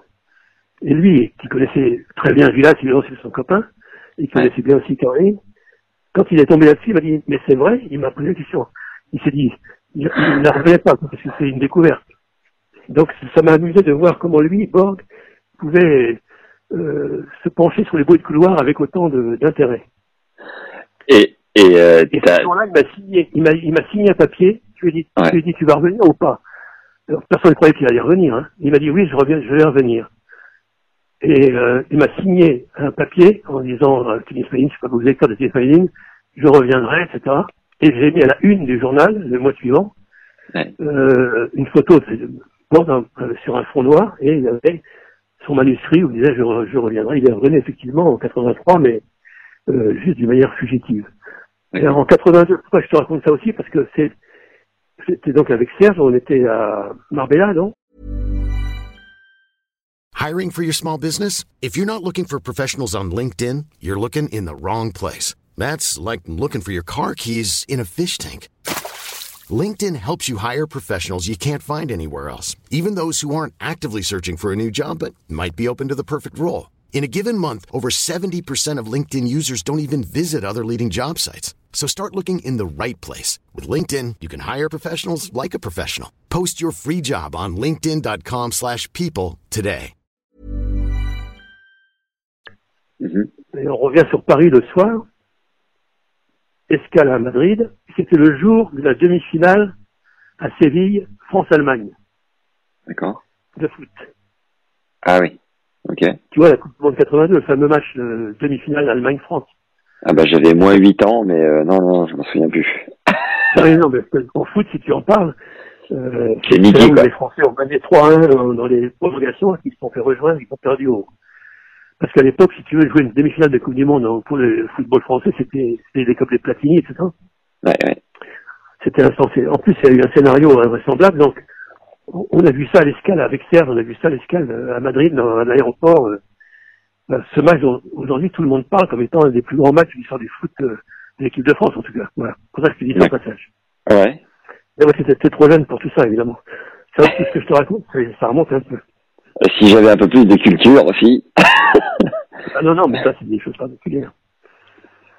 Et euh, un, un Astase euh, dans, chez lequel tu es allé faire un reportage d'Astase était réputé pour euh, pour être un, un des gars les plus drôles du circuit. T'as une ou deux anecdotes sympas à partager?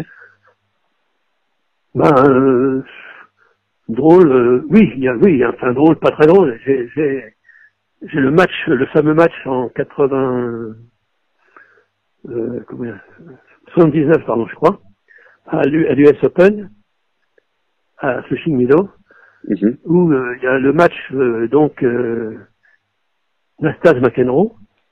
Et Nastase avait le don de faire tourner en, en, en folie l'adversaire. Il- Tous les procédés étaient bons pour les exaspérer, énerver, etc. Ouais. Et il y a parfaitement, il y a parfaitement réussi avec euh, McEnroe, qui était euh, déjà quand même un champion, mais qui pouvait, qui n'était pas toujours maître de nerfs, comme tu sais.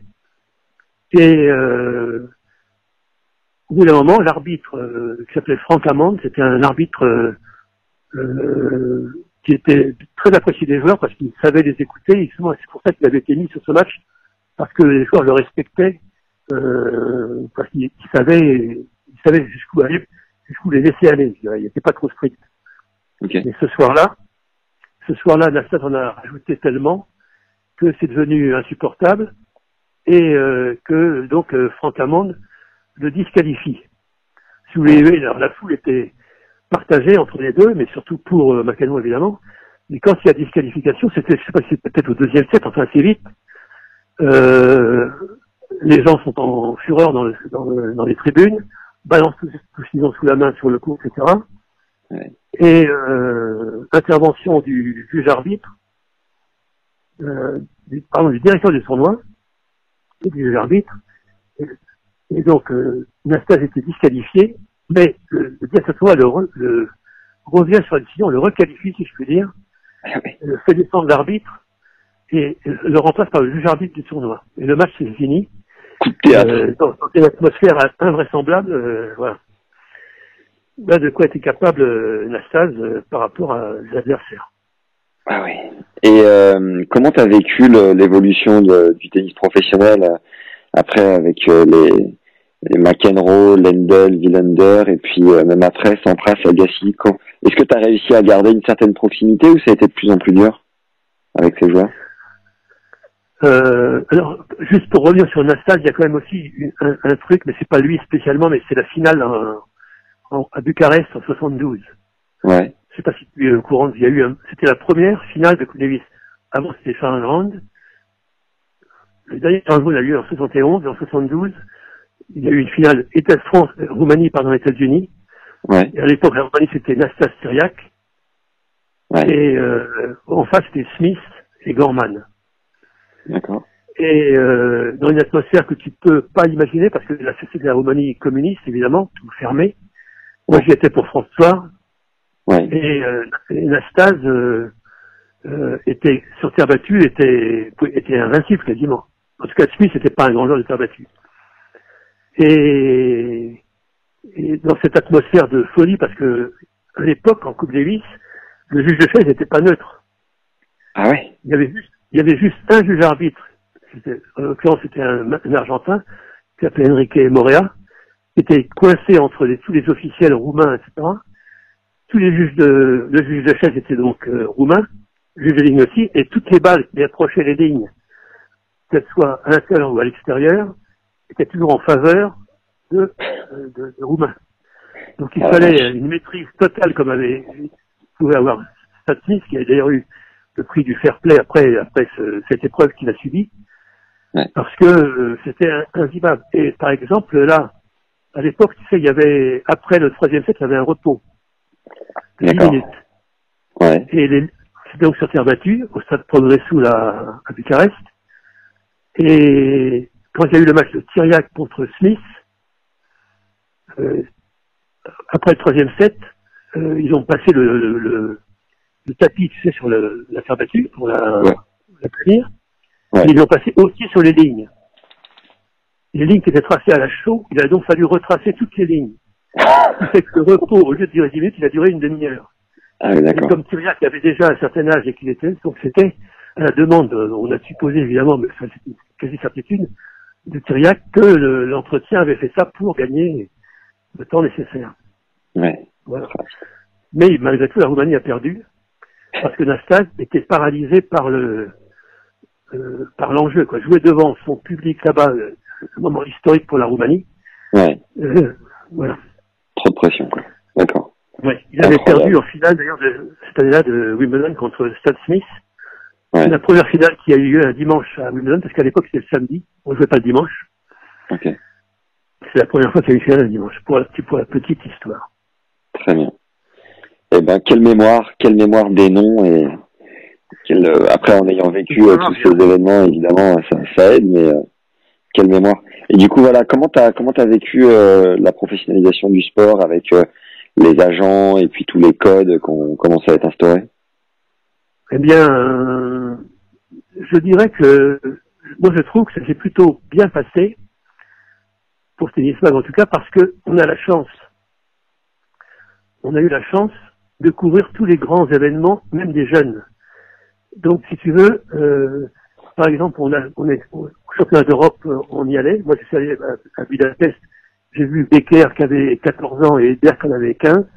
Ouais, Et donc, je leur ai parlé à ce moment-là, etc. Donc, les joueurs ont une bonne mémoire de, de tout ça aussi, des gens qu'ils ont rencontrés assez jeunes, et ils font un peu la différence après quand ils les retrouvent, quand ils sont devenus des champions. ouais, Pas d'accord. toujours, mais souvent, malgré tout, parce que tu fais un peu partie de leur monde. Ouais. Le Tennis Mag, on a, eu- on a eu très longtemps cet avantage-là, euh, y compris avec les euh, Sampras, par exemple, Yannick euh, Cochenet qui avait un bon rapport avec euh, Sampras. Moi, moi, personnellement, évidemment, j'ai perdu petit à petit puisque je n'étais plus aussi proche du, du terrain. Mhm. Mais euh, euh, l'heure de- d'Antoine avec Federer. Antoine, il a, il a connu Federer parce qu'il est allé en 99 faire la finale, faire le tournoi Challenger de Brest. Ouais. Euh, qu'on ne couvre en général pas, mais là, on a été allé. Et si tu veux, c'était le seul euh, journaliste euh, qui n'était pas de la presse régionale qui était là-bas. J'ai d'ailleurs lu que c'était une sorte de de- d'épreuve du feu que tu lui avais fait passer parce que habituellement t'envoyais toujours euh, deux personnes sur un tournoi, et là, comme il était en train de se, se former, de faire ses preuves, tu l'avais envoyé tout seul au charbon. Oui, c'est un peu ça, un peu ça. Mais en Et même temps, comme quoi, hein, belle, on belle voit qu'on ne histoire. pas toujours.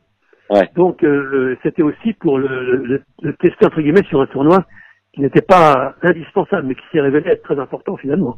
Mhm. Ben oui. Voilà, mais et donc je dirais que c'est pour ça qu'on n'a pas trop mal euh, vécu ça. C'est pour ça qu'on a pu faire par exemple Lendl chez lui à, à- aux États-Unis. euh, que moi j'ai fait Kodesh à- à- chez lui à Prague où il avait un cours en gazon à Prague. Je sais pas si tu imagines. Waouh. Incroyable. Il fait construire dans sa propriété un cours en gazon avec les poteaux de Wimbledon. Parce qu'il avait gagné Ah, Wimbledon en 73. Donc, si tu veux, c'est des trucs... Euh... Alors, ça, ça, a pu, ça a pu durer un certain temps, très longtemps même, et c'est pour ça aussi que Nadal, par exemple, euh, en fait, a pu aller chez lui, parce que c'est vrai que les joueurs sont pas reconnaissants, mais en tout cas, ils apprécient le fait que des gens les suivent aussi longtemps avec autant de, de, de, de passion, quoi, je dirais. Voilà Ouais. c'est une proximité qui se crée. C'est pas toujours facile à, à maintenir parce que parce que forcément il y a des agents qui sont là qui peuvent jouer leur rôle. Ouais. Et moi j'ai toujours encouragé mes collaborateurs. J'aurais dit voyez-les les joueurs même quand vous n'avez rien à leur demander, allez vers eux pour leur demander simplement si tout va bien, etc. Parce que trop souvent on va voir les gens pour leur demander est-ce que tu peux faire un, une interview, ceci, cela. Mais non, il faut on fait partie du, de cette, fam- de cette grande famille du tennis. Et par conséquent, c'est normal de, de, de, se saluer, d'échanger trois mots ou un peu plus, même s'il n'y a pas d'intention de, publication quelconque. Si tu si avais un parterre de journalistes qui rêvent de couvrir, d'aller sur le circuit, qu'est-ce que tu leur conseillerais? C'est quoi pour toi un, un bon journaliste et qu'est-ce qu'il faut mettre en, en avant en priorité? Ah bah, c'est une question compliquée. Ah bah, C'est pour ça Euh, qu'on la pose, hein, genre. hein. Ce qu'il faut mettre en, avant, je dirais qu'il faut avoir d'abord la, il faut savoir beaucoup écouter, observer, écouter, et, et, et prendre et s'enquérir de la petite histoire ou au moins de la récente histoire de, de- du domaine dont il traite. En l'occurrence, si c'est le tennis, euh, on peut pas débarquer dans le tennis sans- en tant que journaliste sans avoir un minimum de de, de, de, recul, d'observation, etc., de connaissances. Parce que de toute façon, tout ça est un enchaînement des choses. Et d'ailleurs, on le voit, puisque là, on parle de beaucoup de choses. euh, c'est- tout ça, c'est un, c'est un fil continu. Quoi. Il n'y a pas de, il a pas de rupture tout d'un coup, etc. En même temps, euh, en même temps, il faut aussi euh, évidemment être très présent. C'est ça qui compte, et éventuellement un peu dans l'avenir. Ouais. Donc, euh, je dirais que c'est c'est ça. Et puis, c'est toujours se dire qu'est-ce qu'on peut euh, apporter de, de plus que ce que les gens qui s'intéressent à ça savent déjà. Ouais. Voilà. Et en même temps, de jamais oublier que, je disais tout à l'heure, parce que c'est un élément, à mon avis, clé, et trop souvent négligé, y compris même parfois, je dirais, par l'équipe aujourd'hui, même par un quotidien qui se dit, le lecteur sait déjà tout ça, donc c'est pas la peine de resituer les choses. Or, il faut presque toujours resituer le contexte, euh, parce que sinon, euh, euh, sinon, on, fait moins bien son, son job, je crois. Est-ce que, est-ce que tu penses que tu as vécu l'âge d'or de la presse euh, via un magazine en tout cas Est-ce que tu penses que tout ça a trop évolué aujourd'hui pour euh, continuer de, de marcher sur le format ou sur lequel toi t'étais, le positionnement sur lequel t'étais? Je crois que oui, pour ce qui est de la presse euh, écrite, euh, euh, magazine comme celle que dont on parle, Ouais. je crois que c'était une forme, euh, oui, d'âge d'or, oui, Enfin, qui, qui a duré longtemps, cela dit, mais mais aujourd'hui c'est plus compliqué. C'est pas, à mon avis, c'est pas impossible du tout, mais ça requiert des une approche assez assez différente, euh, mais qui répond quand même à, au même- à certaines des bases. Les bases restent les mêmes, mais euh, la présentation doit changer beaucoup. Et, et le type de rapport qu'on peut avoir avec les acteurs dont on parle euh, doit aussi euh, doit aussi euh, évoluer. Ouais.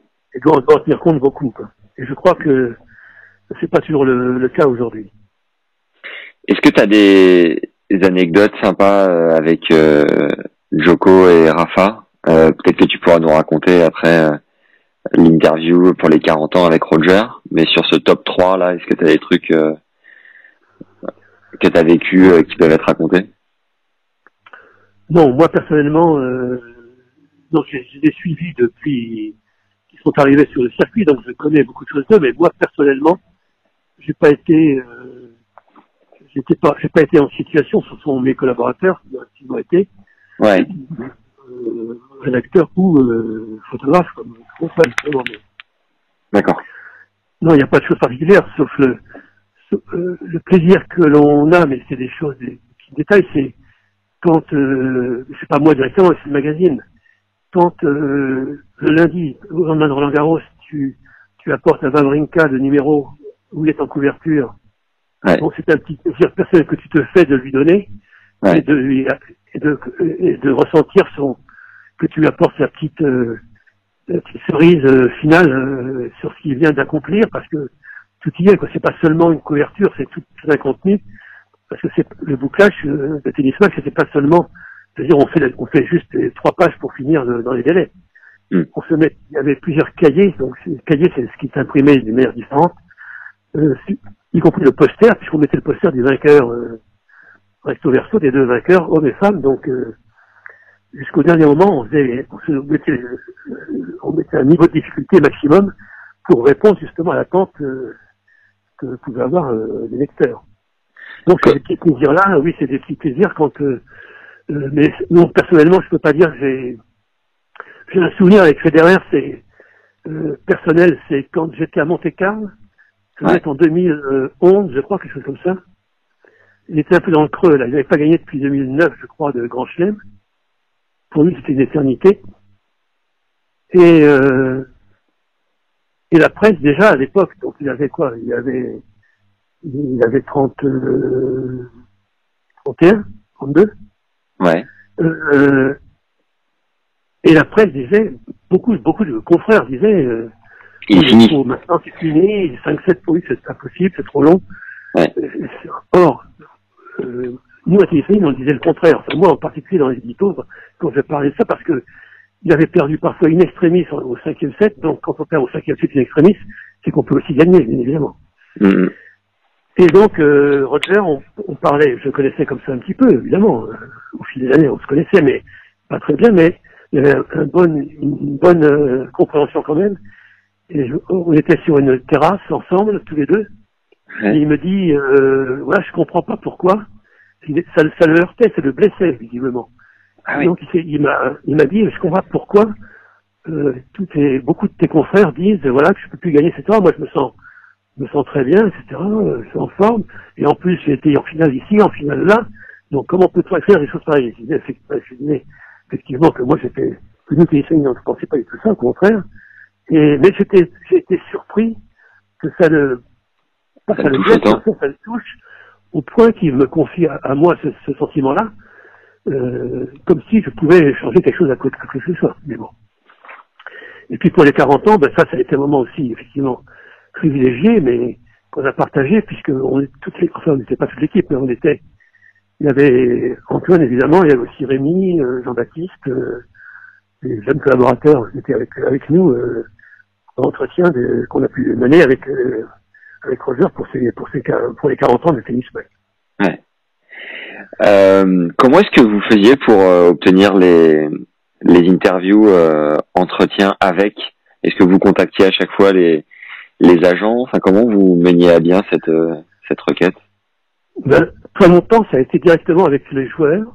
Ouais. Et après, il y a une autre chose que j'avais toujours recommandé d'ailleurs à mes collaborateurs, que j'appliquais moi-même, mais c'est d'être, de nouer des relations euh, sympathiques, je dirais pour le moins cordiales, avec l'entourage. Ok. C'est-à-dire avec la femme, avec la petite amie, avec le le- l'agent évidemment, le- l'entraîneur surtout, etc.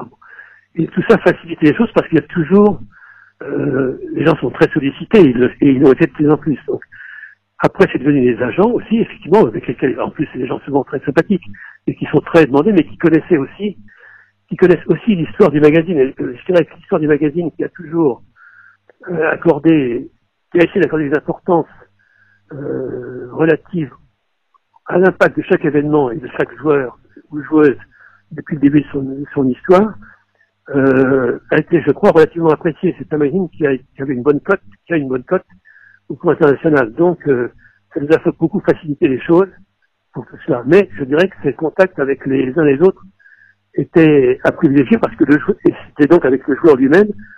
Par exemple, au début, c'était avec, euh, pour Federer, c'était avec Mirka. Avant Ouais. on, on connaissait un peu, et donc c'était, puis après, euh, il y a eu, évidemment, c'était, c'était l'agent. Et là, c'était en l'occurrence, pour Federer, ça a été directement avec lui, comme Antoine l'a l'a dit. Donc, Ouais. tout peut arriver. Moi, j'ai, ouais, pour la plupart du temps, c'était avec les joueurs en direct. Hmm. Mais Par exemple, j'ai une anecdote aussi assez amusante, mais bon, qui date, qui commence à dater beaucoup, mais ça, ça rejoint un peu ce qu'on vient de dire. Ouais. Je sais pas si tu as entendu, je parlais d'un joueur qui s'appelait Pancho González. Non. Non. Alors, Pancho González, ça a été euh, un des plus grands joueurs de, de, de la fin des années 40, mais Ouais. qui a qui après est passé professionnel dans la tournée Kramer et euh, qui, était, qui était le champion du monde, le meilleur joueur du monde de tennis, mais, mais professionnel. Donc, il a eu juste temps de gagner deux fois l'US, euh, qui était pas open à l'époque. Ouais. Et puis après, il est passé pro. Mais il est revenu en 68. Quand il est devenu open, il avait 40 ans, mais il jouait encore à un niveau formidable. C'était la terreur du circuit parce que c'est un, c'est un gars un peu euh, mexicain d'origine, mais c'est américain, qui avait une balasse parce qu'on racontait qu'il s'était bagarré au CDS, etc. Ouais. Au visage, mais un très beau mec, une très belle stature, et surtout un champion respecté par euh, tout le monde. Et quand il a fait son retour en 68, par exemple, alors qu'il avait donc 40 ans, il est allé en demi-finale à, à Roland, euh, tout de suite, quoi. alors que pourtant il était, il était loin de sa meilleure, euh, de son meilleur niveau. Ouais. Tout ça pour te dire qu'en 69, j'étais à Monte-Carlo et j'étais assez copain avec la petite amie, une petite amie française de Gonzalez, Ouais. euh, une blonde très gentille. Euh, et ça faisait un petit mois qu'ils étaient ensemble. Et je jouais, je la faisais jouer au tennis un petit peu de temps en temps. Ouais. Et à Monte Carlo, je, euh, Gonzalez jouait le tournoi. Et moi, je, je, j'ai fait jouer sur un des cours au-dessus, là, qui à l'époque ne servait pas pour la compète. Et donc, j'ai choisi les balles avec sa Corinne, là, cette euh, femme dont je parle. Ouais. Elle doit avoir, euh, je sais pas, 30 ans, c'est comme ça. Je- je- Et donc, euh, que je connaissais assez bien. Et euh, j'entends tout d'un coup la porte qui s'ouvre derrière moi. Et c'était Gonzalez. Ouais. Donc, si tu veux, Gonzalez, c'est comme je dirais Federer aujourd'hui, quoi. Ou, je sais pas, enfin, ou Djokovic, je sais pas. Ouais, ouais, c'était une légende de l'époque, ouais. Sauf, mais avec la réputation qu'il avait d'être une terreur. Et donc, d'ailleurs, il ne souriait jamais, etc. Bon.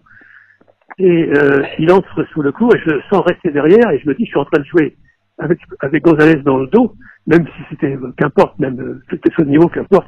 Ça fait drôle de jouer avec un, un personnage pareil euh, derrière. Et, tu t'appliques là, Et en plus- en plus, euh, les balles euh, roulent, euh, il y a des balles qui vont vers lui, et il me ramasse les balles et me les envoie. Excellent. C'est quand tu vois comme ça, je, je- je me dis sur quelle planète suis-je parce que il faut se rendre compte ce que t'es euh, l'ODS à l'époque, quoi, si tu veux. Voilà. c'est bon ça. Vous étiez, euh, le magazine était, était traduit en combien de langues? Et toujours? Non, il a pas, non, il a été traduit euh, le magazine. Ah, parce que tu disais euh, que vous aviez une bonne cote à, Ah à oui, l'international et, je pensais du coup que vous étiez... euh, oui, parce que les joueurs ou les, les acteurs du tennis, si tu veux, le, le connaissaient et le, savaient qu'on couvrait tout d'une manière, euh, pas c'était pas national, quoi, si tu veux, la France. Les joueurs français n'avaient pas de privilèges particuliers en dehors d'une rubrique qui leur était dédiée. Mais le reste, c'était, voilà. Et donc, par rapport à cela, euh, les joueurs se faisaient traduire, quand il s'agissait d'eux, ils se faisaient traduire les, les choses. Et puis, les, les confrères euh, étrangers qui parlaient un peu le français ou beaucoup, euh, se faisaient les témoins, nos, nos- nos témoins par rapport à ça aussi. hmm. T'as jamais eu pour projet de, de, de traduire euh, pour autant euh, en Europe ou... Euh, J'avais rencontré aux États à New York euh, le, le groupe Hachette, là, puisqu'on faisait partie du groupe Hachette à l'époque, Ouais. pour essayer de, de les convaincre de faire une édition américaine, enfin, en anglais, autrement dit. Mais ils n'ont pas été convaincus par ça, parce que le marché de la, de la presse magazine aux États-Unis n'était pas au niveau de, de- de la France et euh, la, la distribution en particulier est assez compliquée. Donc euh, les atouts qu'on avait en France c'était pas aussi facile que ça à appliquer. D'ailleurs, il n'y a pas de grand magazine aux États-Unis. Ils ont duré très longtemps. hein. Il y a eu World Tennis euh, très longtemps, mais voilà. Et puis j'ai eu aussi un projet en, en Chine. Ah oui. J'avais rencontré aussi des éditeurs euh, pour essayer de monter, mais ça n'a pas été plus loin que qu'une rencontre, une réflexion. Et puis voilà, parce que là-bas, la Chine, en Chine, le, le tennis se développait beaucoup. D'ailleurs, il s'est beaucoup développé, comme Ouais. tu le sais, avec le master qu'il y a là-bas, etc. Mais mais bon, c'est très très compliqué à cause des parce que on s'imposait en France des, des délais de fabrication et de réalisation qui étaient difficiles à transférer et comme ça ailleurs. D'accord. Et euh, quand t'as quand t'as vendu à Lagardère, tu t'es dit euh, c'est le c'est le casse du siècle, c'est l'affaire euh, en or. euh, tu- enfin, j'imagine que quand t'as créé un tel magazine, tu t'imaginais pas à pouvoir revendre à un tel groupe aussi cher certainement. Qu'est-ce que qu'est-ce que tu t'es dit à ce moment-là? Ben oui, je me suis, oui, ça, c'est sûr que je me suis dit que même si j'étais pas partant, comme je t'ai expliqué, Ouais. euh, j'en ai bénéficié. Je dirais, j'ai bénéficié du travail qu'on avait fait et de la volonté, du souhait de Jean-Luc Lagardère de, de devenir euh, propriétaire de, de ce magazine. Quoi. Et d'ailleurs, il en était fier. hein. Moi, j'ai euh, en 82, donc on l'a vendu, c'était je crois au mois d'avril. Et euh, on s'est installé, on, a, on a déménagé euh, à la rentrée, je pense, oui, au début septembre, quelque chose comme ça. Ouais. On a quitté Boulogne pour être dans un premier temps à Puteaux, et après on est allé à Neuilly. Mais donc, je reçois un coup de fil au journal. Euh, euh, Allô, ici c'est Jean-Luc Lagardère, comment allez-vous, etc. Donc, je t'avais jamais eu, hein? L'avait vendu, j'avais vu Philippe Paquet, mais j'avais pas vu Jean-Luc. Salut Jean-Luc, ça va et euh, il me dit, euh, euh, j'aimerais bien vous, vous rencontrer parce que maintenant, etc., je connais cette histoire, donc bah, j'ai dit avec plaisir, etc. Et donc, euh, c'était la première rencontre et qui en a, il y en a eu beaucoup d'autres parce que Jean-Luc avait une passion pour beaucoup de choses, évidemment, un grand entrepreneur comme tu sais, mais c'était un passionné de tennis et de course de chevaux. D'accord. Et donc, euh, si tu veux, on sait, on fait, enfin, chacun à son échelle, hein. Mais moi, j'ai des chevaux, je cours depuis longtemps aussi. Ouais. Donc, je connais bien ce domaine. Et euh, on a partagé. Il était très demandeur de d'informations sur tout ce qui était euh, tennis, évidemment, parce que lui, il- il connaissait le tennis de, de l'extérieur. Donc, euh, il n'avait aucune envie, c'était de, de connaître beaucoup mieux. Ouais. Et puis, euh, on partageait ses passions. Donc, j'ai fait souvent des, j'ai partagé des moments avec lui, des petits déjeuners, j'allais rue de Presbourg et on, on se voyait vers les 8h30 du matin et avant qu'il entame ses réunions. Ouais. Et il me, il me- on restait très longtemps. Il faisait souvent attendre ses, les autres longtemps parce qu'il avait du vrai, un vrai plaisir à parler de tennis, de sport et, et de course. Voilà. Est-ce qu'il y a un... joué avec- j'ai même joué avec lui d'ailleurs. Ah oui Excellent. Il jouait bien. Hein. Il en est mort, si je puis dire. Est-ce qu'il y a un... Pas d'avoir- joué avec moi, mais s'est fait opérer pour pouvoir continuer à jouer au tennis. Ah oui, d'accord. Et est-ce qu'il y a un courrier de lecteur euh, qui t'a marqué particulièrement? Euh, il y en a eu beaucoup, donc euh, un particulier. euh, Non, mais alors ce que je, je peux te dire, c'est que j'ai lu toutes les lettres qui sont arrivées depuis le premier numéro jusqu'au dernier. Et tu penses qu'il y en a eu combien? Oh, je dis, euh, je dirais qu'il y avait, je pense, qu'il y avait au moins, alors c'est pas énorme, hein, mais je dirais qu'il y avait au moins, euh, il y a eu des périodes plus, plus denses, mais en moyenne, il y avait une trentaine de lettres par, euh, par euh, mois. Par mois Ouais. Euh, ouais. Alors attends, si on fait un, un savant calcul, euh, on va dire 30, donc par an déjà, ça fait euh, 1560 à la louche, et t'es resté plus de 40 ans, hein Non, 40 ans. 40 ans, oui. Fois 40, t'as lu plus de 62 400 lettres. Mauvais. Ah ouais, quand même. Mm. Et alors, les, qu'est-ce qui te... compte souvent, hein. euh, Bah oui, bien sûr. souvent, mais- Parce que forcément, moi, la démarche d'écrire, c'est- pas une démarche qu'on fait facilement. Euh, prendre un courrier, à l'époque, c'était quand même, la plupart du temps, euh, bon, à la fin, c'était plus par euh, mail, mais Ouais. seulement dans les dernières années. Et Et, donc, euh, je trouve que c'était un mérite formidable, enfin, un goût extraordinaire, une passion formidable, de, de prendre la peine d'écrire, mettre l'enveloppe, faire le timbre, etc., et pour dire ce qu'on pense, quoi, ce dont on a envie. Ouais.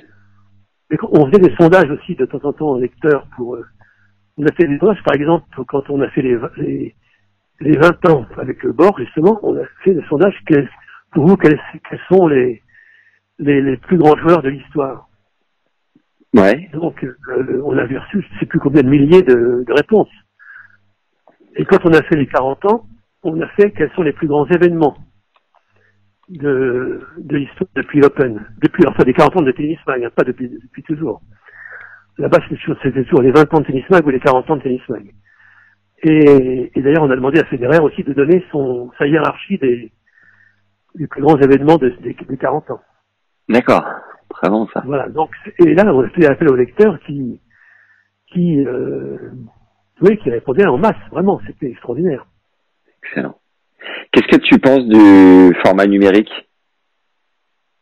Enfin, je personnellement, tu vois, je, je suis abonné à l'équipe euh, en format numérique. Ça a été une évolution un peu logique euh, du mode de consommation et de fonctionnement. Quel est ton avis, toi, là-dessus? Ah ben, je pense, je suis d'accord avec toi. C'est une évolution logique que d'ailleurs qu'on avait mise en place hein, avant que je ne parte, largement avant que je parte. Ouais. Mais euh, nous, ce qu'on a mis en place, c'est le, le, le numéro tel quel, mais en version numérique. C'est Ouais. pas une application différente.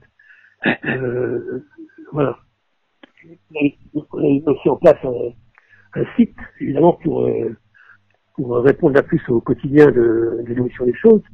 Maintenant, je pense que pour les pour les magazines, je pense que le numérique euh, est un complément euh, aujourd'hui, mais que, que tu n'as pas les mêmes. euh, Sensation. alors c'est peut-être une question de génération, mais j'en sais rien. Mais moi, je, moi, je regarde beaucoup le, le numérique de ces là donc euh, il y a longtemps. Ouais. Mais je pense que c'est pas forcément le support euh, le meilleur pour le type de contenu d'un magazine. Mhm. Ok. Voilà. Euh, je suivais également, j'étais fan de l'année du tennis, le livre L'année du tennis. C'est bien toi qui étais à, à l'origine Oui, de ouais, en 79, oui. Au premier 79. C'était un de mes livres de chevet.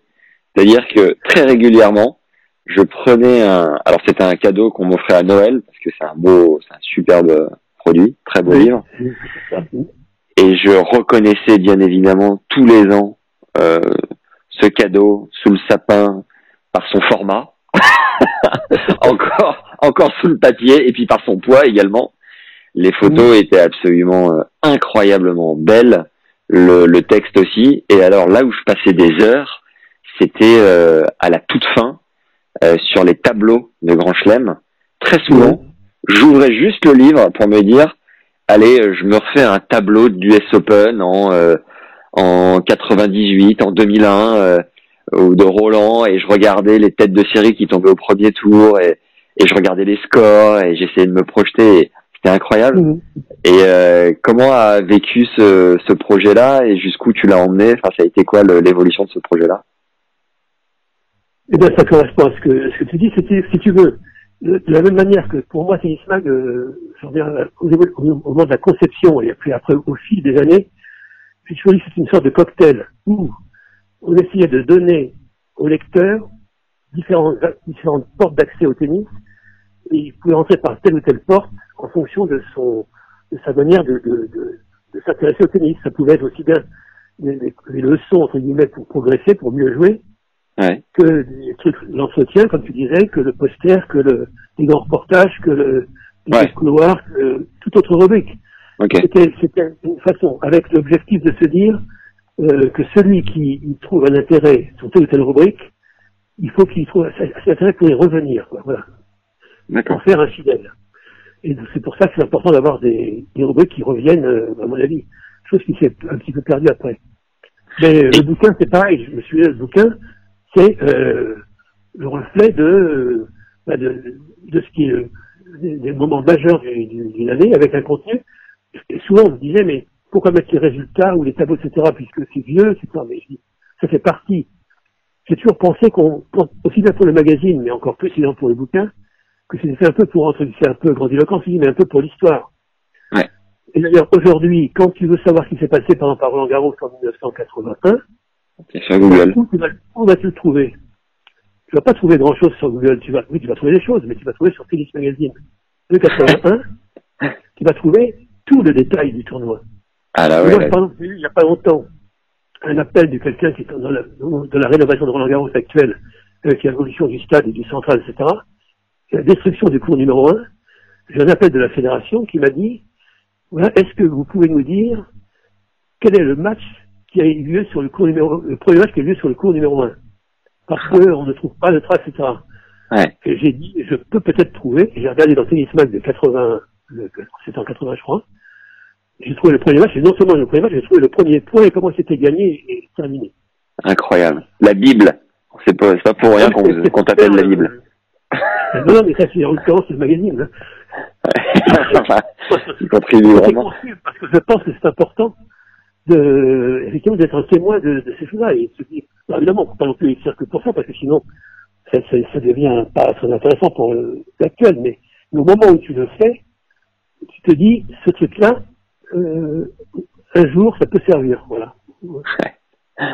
Et, euh, et le, le, le livre L'année du tennis, euh, pareil, a, a grandi au fur et à mesure d'année en année comme, comme Tennis Mag Ah oui, oui, il a grandi, il faut dire au niveau diffusion. Ouais. Euh, oui, oui, il a grandi régulièrement. Alors ça, c'est pas non plus des ventes, c'est pas des best-sellers, hein, mais En termes de euh, chiffres, t'es parti de combien et vous êtes allé jusqu'à combien à la meilleure année euh, donc, je pense qu'on a déjà atteint des 10 000. D'accord. C'est énorme hein, pour un bouquin comme ça, parce que c'est un Ouais. bouquin assez- cher. C'est un bouquin c'est 20 000. ouais. mais Et, euh, et Euh, en quelle année t'as arrêté et pourquoi t'as arrêté eh bien, c'est quand j'ai cédé Tennis Magazine que Ouais. le nouveau, nouveau détenteur de bah, enfin, Badater, n'a pas souhaité continuer, tout simplement. D'accord.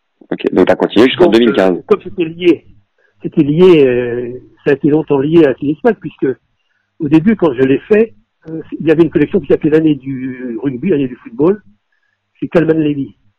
Ouais. En fait, je me suis dit, c'est dommage qu'il n'y ait pas d'année tennis, donc j'aurais proposé à Calman Levy de nous inscrire dans cette collection, mais j'ai souhaité tout de suite être coéditeur. D'accord. Parce que j'aime bien, j'aime bien participer au truc et pas seulement être extérieur. Donc Calman a été OK. Et puis un jour, Calman Levy, euh, quand ça a commencé à baisser les ventes, se sont dit, bah, ça nous intéresse moins. Ouais. Donc, euh, écoutez, moi, je, je suis OK, je reprends à, à 100%, et donc c'est devenu euh, édition euh, Tennis Magazine. Et donc, euh, Et- je- ouais, excuse-moi, vas-y. Et donc, ça, ça faisait partie de l'ensemble du fonctionnement. Donc, euh, euh, voilà pourquoi euh, il y a eu cette euh, la fin de. Après, c'est sorti sous un autre nom.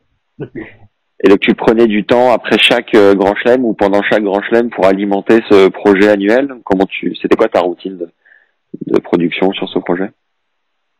Euh, ben, de production, si tu veux, à la fois, on pourrait le commencer très, on pourrait le commencer très tôt, puisque ça commence en janvier, les grands chaînes, etc. Ouais. Mais en même temps, euh, même si, on- on- quand on fait les, les- le choix des photos et les- les papiers, les articles et les légendes, et les titres, etc., euh, je me dis, on peut pas non plus le faire sans tenir compte de ce qui se passe après. Sinon, on est, on est trop déconnecté de, des- réalités. Ok. Donc, euh, donc, euh, si tu veux, ça se fait, ça se fait, ça se fait, voilà comment je faisais, en tout cas en deux temps. Le premier temps d'écriture, etc., des choix des photos, etc. Et puis la, Ouais. la, la vraie mise en page, la vraie réalisation à partir de, de après Wimbledon, en fait, avant l'US Open. D'accord. Est-ce que tu peux nous dire comment s'est terminée l'aventure euh, Tennis Mag pour toi? Ben, elle s'est terminée par le fait que j'ai été approché par, euh, bon, moi j'avais l'âge que j'avais, hein, donc euh, déjà respectable. J'ai déjà resté un petit peu longtemps, peut-être quel, quel âge du coup t'avais à ce moment-là? 72. Ah oui, d'accord. Ok. La passion, Donc, quand la euh, passion nous tient. ah oui, oui, mais moi c'était c'était un vrai bonheur. Mais bon, en même temps, euh, en même temps, Tennis Mag avait besoin d'un d'un souffle euh, au niveau publicitaire, Ouais. surtout. Et euh, j'étais pas équipé. J'avais un directeur de pub qui était travaillait bien, mais euh, coupé un peu du reste euh, du monde de la pub. Et donc, euh, je m'étais dit que, ayant été approché par Benjamin Badinter, qui passionné de tennis et qui me semblait être quelqu'un qui partageait beaucoup de choses, je me suis dit c'est idéal parce que il va être fidèle à l'histoire. En plus, il disait tennis mag depuis longtemps, il racontait. Mais il raconte tout d'ailleurs que c'est comme ça qu'il a, qu'il a pris du plaisir à, à, à suivre le tennis. Ouais. Euh, et donc, euh, euh, et je me dis, lui, avec son activité dans le monde de la publicité, la publicité, etc., c'est idéal pour euh, donner cet apport que Tennis Magazine, commençait à manquer un petit peu. Mhm. Et passer un relais, souvent je passe un jour ou l'autre. Et, et voilà, et donc c'est comme ça que j'ai cédé en fin, fin 2015. Et je suis resté aux, aux manettes jusqu'à jusqu'à mai, jusqu'au jusqu'à changement de, changement de formule. D'accord. On a appelé changement de formule. Voilà. Ok. Quels ont été les... Oui, pardon Le changement de formule qui a été euh, un petit peu euh, euh, aussi un virage à 180 degrés ou presque. Ouais. Et c'était un peu de tourner, à, mon avis en tout cas, hein, c'est-à-dire je lui ai dit à Benjamin, évidemment, c'est un peu tourner le dos à, à, à, ce qu'était Tennis Mag et en tout cas à ce qu'attendaient, à mon avis, les lecteurs. Hmm. Et euh, j'étais encore là quand le premier numéro est sorti et j'ai constaté le, le- le- on peut dire le, malheureusement le désaveu, la déception et le désaveu de beaucoup de lecteurs qui ne retrouvaient absolument pas, euh, qui ne s'y retrouvaient pas. Quoi. Alors, c'est vrai qu'un changement suscite toujours des, des, des re- des réactions, mais là c'était très important et ça s'est ressenti très vite, malheureusement. Et, euh, et quel regard tu portes aujourd'hui sur euh, l'existence, euh, la survie peut-être un peu même de Tennis Mag Eh ben, je- ça me fait un peu de, je suis un peu triste, quoi. Si tu, je suis un peu triste, alors je suis un peu triste, même si je pense qu'au bout d'un moment, certaines choses, ils se sont appelés certaines choses, parce que par exemple, tu parlais des tableaux tout à l'heure, il y a une chose Ouais. qui, été- qui est symptomatique, c'est que le premier numéro qui est sorti après Roland Garros en 2016, donc, qui était le premier numéro qui faisait une nouvelle formule, si je puis dire, il y a eu Roland Garros, mais tu- si tu le regardes, tu ne sais pas comment s'est passé Roland Garros, et, tu- et même ils ont fait disparaître les tableaux. Ah ouais. Ouais. Alors, si tu veux, bon, parce que l'idée c'était de se dire, tout ce qui est passé n'intéresse plus personne, il faut se projeter vers euh, la suite. D'accord. Il y, a, du vrai là-dedans, mais il y a aussi faux. Alors, enfin, heureusement d'ailleurs, parce que euh, heureusement qu'on se penche encore un peu sur le passé, surtout récent comme ça. Ouais. Et, et voilà, donc après, ils ont rétabli assez vite, devant le, les protestations unanimes, les tableaux des grands chelems, mais euh, le, le début du mal était, était un petit peu fait, malheureusement, je crois. Et je crois que c'était une erreur. Enfin, le tableau est un signe parmi d'autres hein, de, de- du fait de ne plus euh, vouloir couvrir les choses, apporter les mêmes choses aux, aux lecteurs. Et euh, euh, ça a été trop brutal à mon avis. Et, et puis euh, voilà. Donc si tu veux, ça a été douloureux euh, pour d'abord pour, les, pour beaucoup de lecteurs qui l'ont fait savoir. Et moi qui me l'ont fait savoir euh, parfois personnellement d'ailleurs, mais bon, c'est autre chose. Et puis euh, douloureux pour le, ben, le titre lui-même, puisque l'évolution n'a pas été très favorable, là, à aucun point de vue. Ouais. Et que le- le- les les tentatives euh, souhaitables d'ailleurs de, de développement numérique ou application, ça n'a rien à voir avec euh, ce que ça pouvait être. quoi. Et le fait qu'aujourd'hui ça soit écrit par les journalistes de Golf Magazine, euh, ça veut dire qu'il n'y a plus vraiment de passionnés de tennis aux manettes, quoi. Euh, oui, enfin ils font appel maintenant quand même aussi à des pigistes dont certains ont travaillé avec euh, moi il y a longtemps, D'accord. D'autres Tennis de France. Donc, il y a, mais enfin bon, c'est vrai que la direction du magazine n'est pas assurée par euh, par des. D'abord, il n'y a plus de vraiment de- d'équipe, quoi, je dirais, sans sans, sans vouloir être négatif vis-à-vis de gens du golf, mais ils ont ils ont pas mal de choses à faire et, et c'est pas leur. euh, je pense que c'est pas leur préoccupation numéro un. Ouais. Qui est-ce que tu as eu comme euh, abonné un peu prestigieux? Tu parlais d'Arnaud Lagardère. Euh, euh, est-ce qu'il y a eu des personnes un peu, euh, enfin, qui t'ont surprise à s'abonner à ton magazine Ben, euh, j'a- j'avais pas la liste, je peux pas dire que j'ai pas la liste de, de tous les noms. euh, Ouais. j'ai- surtout des témoignages après, comme, comme le tien d'ailleurs aussi, qui me dit les posters, etc. Bon, mais des gens qui sont un peu plus âgés que toi, Ouais. J'en rencontre souvent des gens qui sont aujourd'hui à la tête d'entreprises, de sociétés d'État, comme par exemple Alexandre Bompard, qui est à Carrefour aujourd'hui, qui a été avant Européen et au Canada, etc. Ouais. Alexandre m'a dit, un jour, j'ai appris à lire dans Tennis Magazine. Excellent. Incroyable. Et beaucoup, beaucoup de, de gens comme ça qui ont, qui sont aujourd'hui des, même aujourd'hui, je rencontre, euh, me disent, euh, ah moi les tennisman pendant pendant X temps j'étais abonné, c'était mon truc, euh, voilà et, notamment les, c'est vrai que les posters reviennent souvent. hein. C'est vrai. je pense que c'est la folie. que, voilà. Incroyable. Est-ce que tu es abonné aujourd'hui à l'équipe ou à Tennis Mag, tu continues de suivre ou comment tu consommes le sport aujourd'hui? Ah ben moi je, je suis un grand consommateur de sport depuis toujours.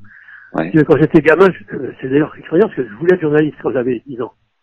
Ouais. Donc, euh, et je, je tenais, par exemple, alors, je je sais pas tout à l'heure de, de temps ancien, que, qui était déjà très ancien, mais pour là, c'est encore plus. Les Jeux Olympiques de Melbourne, en 56, donc, tu vois, c'est, c'est vieux. J'avais un cahier où j'avais mis tous les résultats, c'était scolaire, hein, tous les résultats, que ce soit d'athlétisme, de natation, de, Excellent. de, de lutte, ou je sais pas quoi, n'importe quoi, tout, tout y était. Et, euh, et je voulais, oui, c'était, j'avais demandé à Noël, je me rappelle, une machine à écrire, etc. Enfin, c'était bon. Voilà, je voulais devenir joueur. Donc, si tu veux, le, T'as réalisé ton sport, rêve. c'est toujours consommé depuis toujours. Ouais. Et à peu près, pas tous les sports, mais beaucoup de sports. Et je continue aujourd'hui de suivre ça de, de très près, y compris, euh, euh, y compris ce qui se passe dans la direction du, du sport, euh, les évolutions. On va aussi bien en foot qu'en rugby, qu'en, tennis, bien sûr. euh, voilà. Et t'es, t'es toujours, t'es, abo- t'es abonné à l'équipe aujourd'hui, à Tennis Mag aussi ou comment tu J'achète l'équipe tous les jours. Ouais. D'accord. Et je regarde. euh, Pardon? C'est une de tes sorties quotidiennes. Allez acheter l'équipe. Voilà, voilà. Exactement. Excellent. Je savais pas que, que l'équipe, je suis un grand consommateur de journaux quotidiens depuis depuis toujours, donc euh, voilà. D'accord. En fait, ma passion, c'est la presse avant avant avant le avant le tennis ou avant les courses même. euh, Voilà, c'était ça. D'accord. Et, euh, et aujourd'hui, si t'avais un, si, si- s'il y avait un autre projet à créer autour de la presse dans le sport, tu, tu sentirais quoi euh, de novateur, d'intéressant? Euh, je suis pas assez dans l'air du temps pour te, je pense pour euh, pour tout ce qui est numérique ou autre euh, sur cet aspect-là répondre à ça. Non, je pense que euh, je pense qu'il y a encore en, en écrit des choses qui pourraient être faites, Ouais. et euh, mais sur, sur le reste des, des supports, euh, j'ai pas de.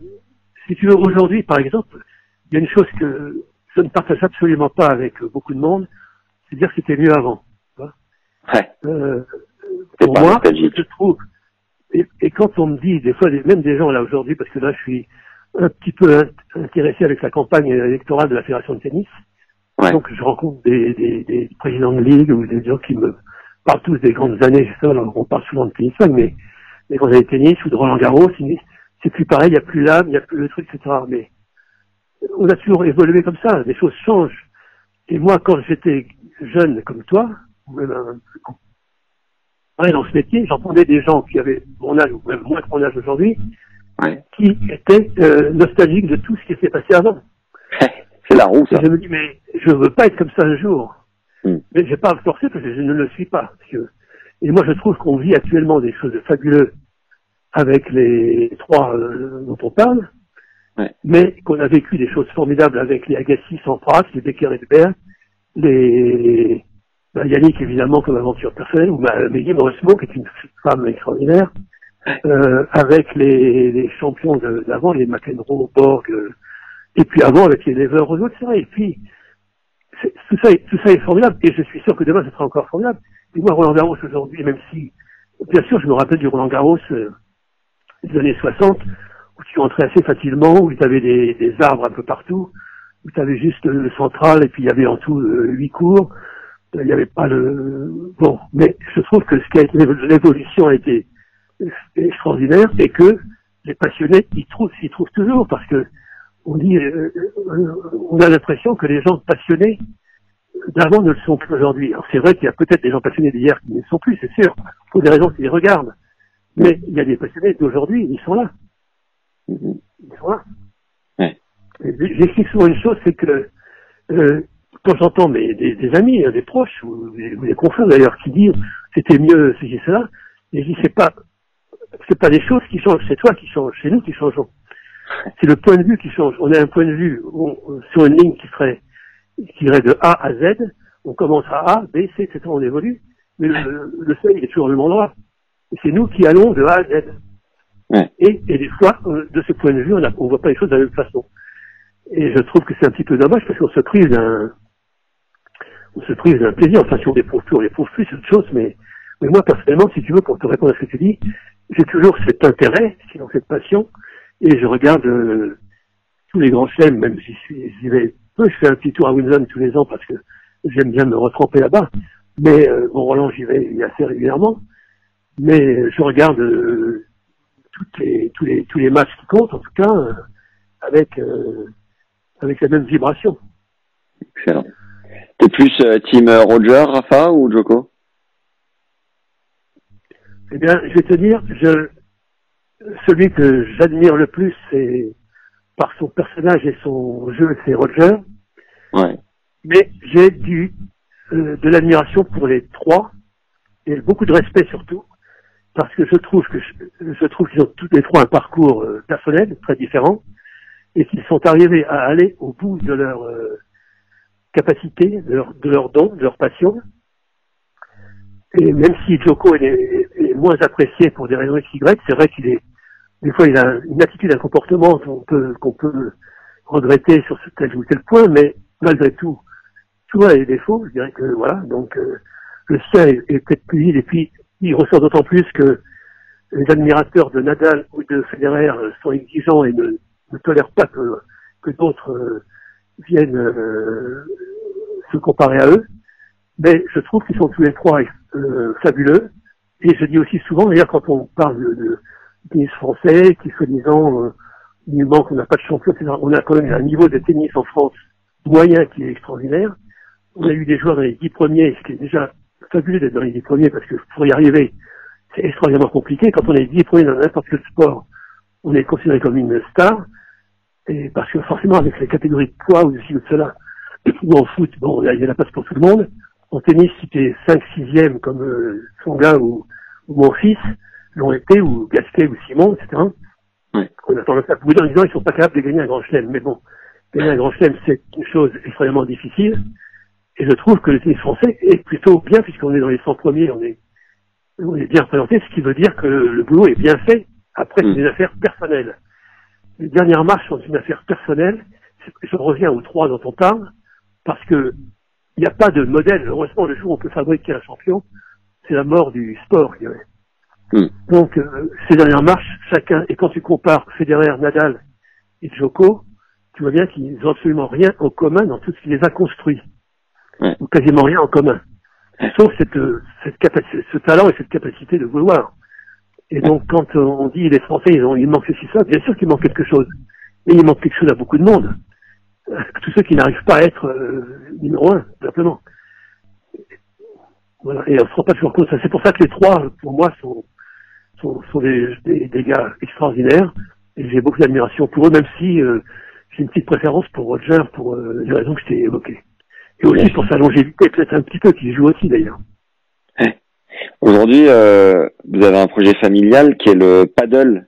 C'est un sport euh, que tu pratiques. Euh, qu'est-ce que qu'est-ce que tu peux nous en dire? Euh, Antoine allait te dire, on l'a découvert euh, ensemble euh, en Espagne, à Marbella, justement. Là, Ouais. à l'endroit où j'avais vu Borg euh, en 82, c'est à cet endroit-là. où Je suis retourné donc. Et on est allé en famille là-bas, c'était un très beau club de tennis, les meilleurs terres battues d'Espagne peut-être là-bas. Mhm. Et euh, il se trouve qu'il y avait un cours de, des cours de paddle extérieur, et que comme on était en famille et que tout le monde ne jouait pas au tennis, on s'est mis un peu au paddle et que ça a plu à tout le monde, aux, aux- aux grands comme aux petits, aux femmes comme aux hommes, et que on y a fait beaucoup de plaisir, et que c'est là qu'est née l'idée. Je voyais que Antoine qui a été avec son frère Louis, qui étaient les initiateurs de l'idée en tout cas. Ouais. Et, et euh, on s'est dit, voilà, il m'a demandé de faire, bien sûr. Et donc, je les ai accompagnés dans ce projet qui est donc né en 2017, comme tu sais, mais qui est né en 2015 en fait. Il est né avant la fin de Tennis enfin avant la fin, avant mon départ de Tennis Match, dire. Mhm. C'était pas lié, c'était c'était un truc en plus, mais il se trouve que ça ça a pris une force de relais puisque je je, je m'en occupe un petit peu, j'accompagne euh, Antoine et Louis dans ces et je, je joue un peu, je euh, enfin je joue, mais à l'âge que j'ai, c'est quand même, je peux pas dire que je virevolte. Enfin, je, je joue un petit peu quand même. Et surtout, je constate le plaisir que les gens ont de jouer, de se retrouver. Et c'est le plaisir qu'on qu'on on éprouvait dans les années 70 ou 80 à se retrouver au, au club de tennis. Il y avait une qualité qui a un, un peu été perdue. Ça, ça a été un peu perdu au fil du temps. Par la surconsommation, je dirais. Ouais. Et au paddle, euh, en plus qui se joue essentiellement en double, il y a une vraie, un vrai plaisir euh, de, de- de découvrir un sport et de, et de, s'y retrouver, de prolonger les, les temps passés sur le cours euh, à en parler ou à parler de ci ou de ça. Voilà. Et ça, c'est Ouais. très sympa. Ah, C'est un bonheur ce sport, j'adore. C'est un bonheur de, bonheur ouais. de continuer une aventure professionnelle familiale, puisque effectivement Antoine a travaillé à Tennis Mag, mais aussi deux de, de mes filles travaillaient à Tennis Mag dans des services euh, de diffusion et autres. Ouais. Donc c'était, on a longtemps travaillé en famille, et là, on- on- avec mes deux fils, on continue de travailler en famille. Voilà. C'est merveilleux, quel bonheur. Euh, pour terminer le l'interview, j'ai quelques questions euh, de fin qui sont communes à toutes les interviews. Euh, Mhm.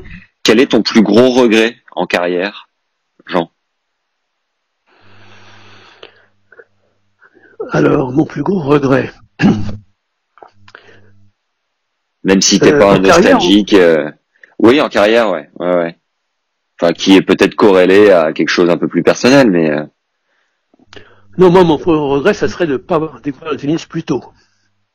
d'accord. Mais bon, ça, ça c'est pas en cas, ça, voilà, mais parce que je me dis que, bah, on se dit toujours qu'on aurait peut-être pu jouer mieux, même sans être un crack, mais voilà. Ta plus grande fierté C'est ma famille. Yes.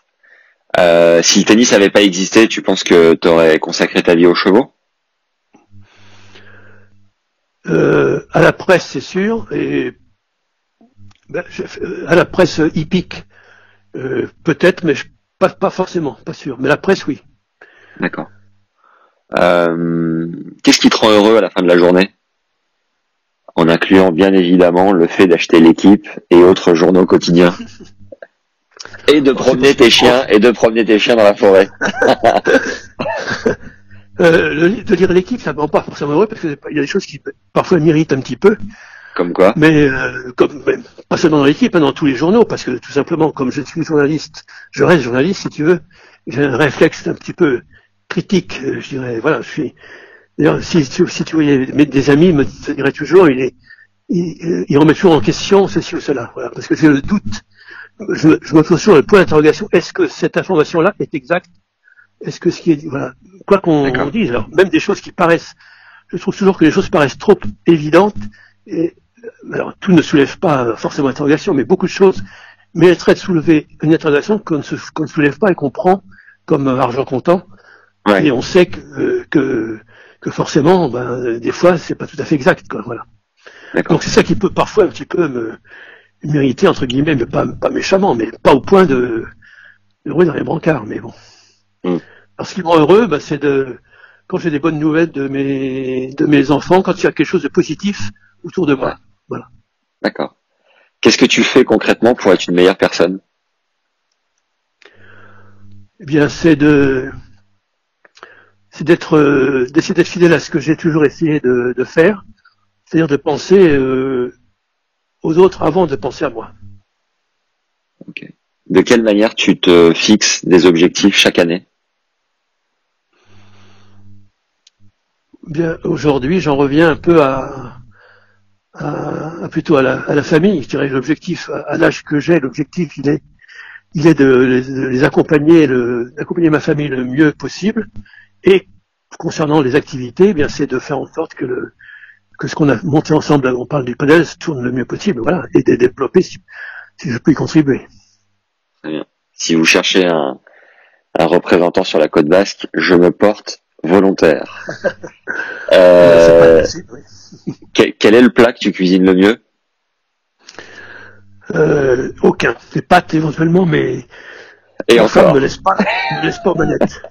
Je suis quasiment interdit parce que je suis considéré comme étant pas assez bon pour faire quoi que ce soit. Oh, c'est dommage. Oui, dommage, j'aurais bien voulu, mais bon. Euh, Est-ce qu'il y a un livre en particulier, parce que je suis certain qu'il y en a plusieurs, mais si tu devais en isoler un qui a particulièrement marqué ta vie? Euh, pas marqué ma vie, mais m'a marqué en tout cas c'est Voyage au bout de la nuit. De qui? Céline. Et à quel, euh, à quel, à quel niveau? Par le, par la, par la qualité de l'éc- l'écriture, par la, par la manière directe de d'exprimer les choses et par le, la, la façon de trouver des phrases, des images et de mettre tout ça en musique d'une manière. euh, euh, on pourrait comparer à Welbeck, euh, on pourrait comparer Welbeck aujourd'hui un petit peu à, à, à- à Céline pour pour ça. Mais euh, pour moi, c'est un, oui, euh, c'est- un personnage détestable par ailleurs, hein, mais antisémite et compagnie, etc. Mais qui a eu d'ailleurs des ennuis euh, pendant et après la guerre. Mais euh, mais en tant que romancier, euh, je- oui, c'est c'est le, bouquin que je mets en numéro un. Est-ce qu'il y a, est-ce que tu as un film référence? Euh, le film référence, c'est euh, j'en ai un, mais attends, euh, le titre, c'est dommage que le titre m'échappe. C'est euh, avec Jean Gabin, Pierre Freinet et Eric von Stroheim. Ça te dit rien? Non.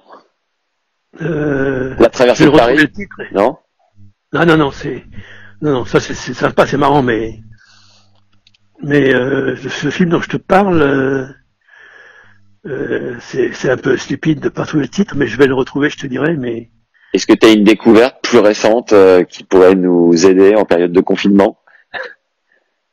Une découverte de quel point de vue? De film? Ben là, je suis pas allé au cinéma depuis un mois. Ah ouais, non, mais bon, euh, ça n'empêche pas de regarder, euh, je sais pas, euh, Canal ou euh, Netflix ou autre euh, plateforme. Oui, ben le film euh, coréen là, euh, le sud-coréen. Ah oui. là. Ouais, ouais. Par, comment c'est? Par- Parasite. Ouais, Parasite, ouais, incroyable. Ouais, ouais, fabuleux. oui. Quel est le concert le plus incroyable auquel t'as assisté? Euh,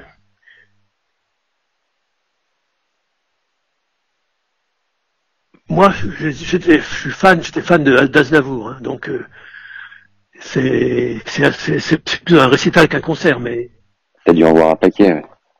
ouais, j'en ai vu un paquet. Le dernier, j'ai vu à l'Olympia, voilà. D'accord. Euh, la plus grosse période de doute de ta vie.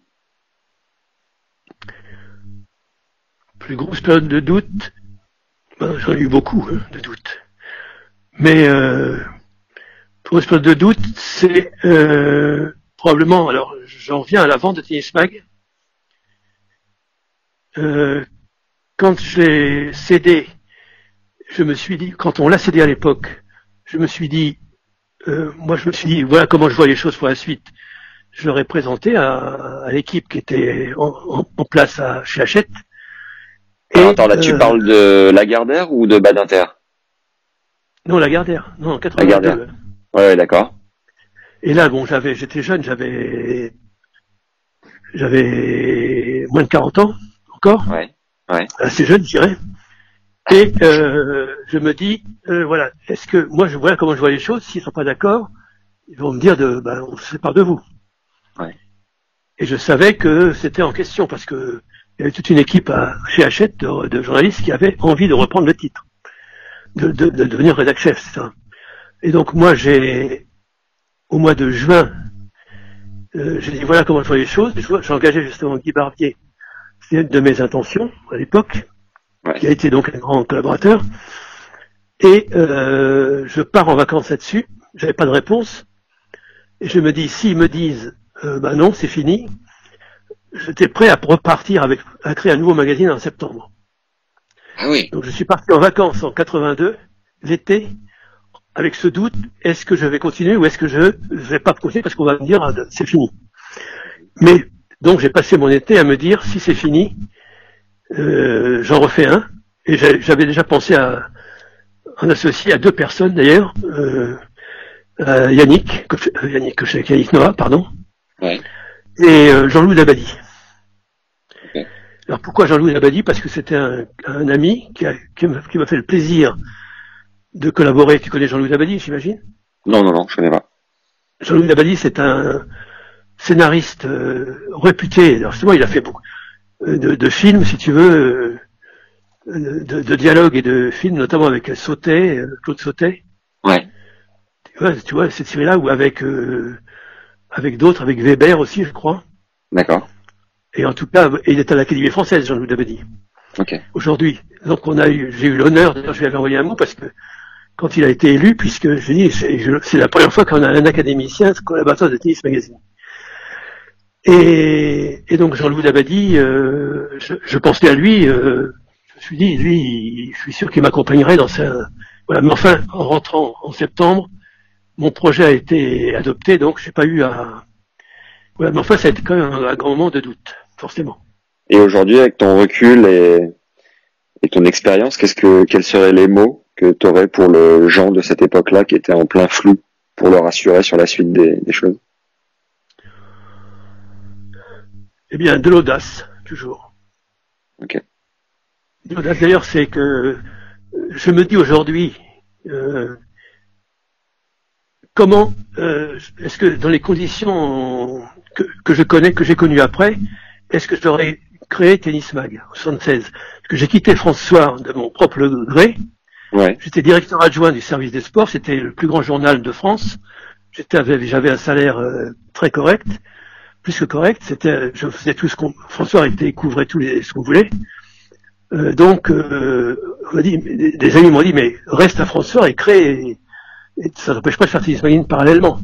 Ouais. Et j'ai dit non, je pense qu'il faut se concentrer totalement à quelque chose, sinon ça devient pas, c'est pas l'objet principal de ton truc. Et donc, euh, voilà. Donc, si tu veux, quand tu parles de doute, si tu veux, là, oui, aujourd'hui, je me dis, euh, alors, je sais pas, j'ai dit, il faut de l'audace.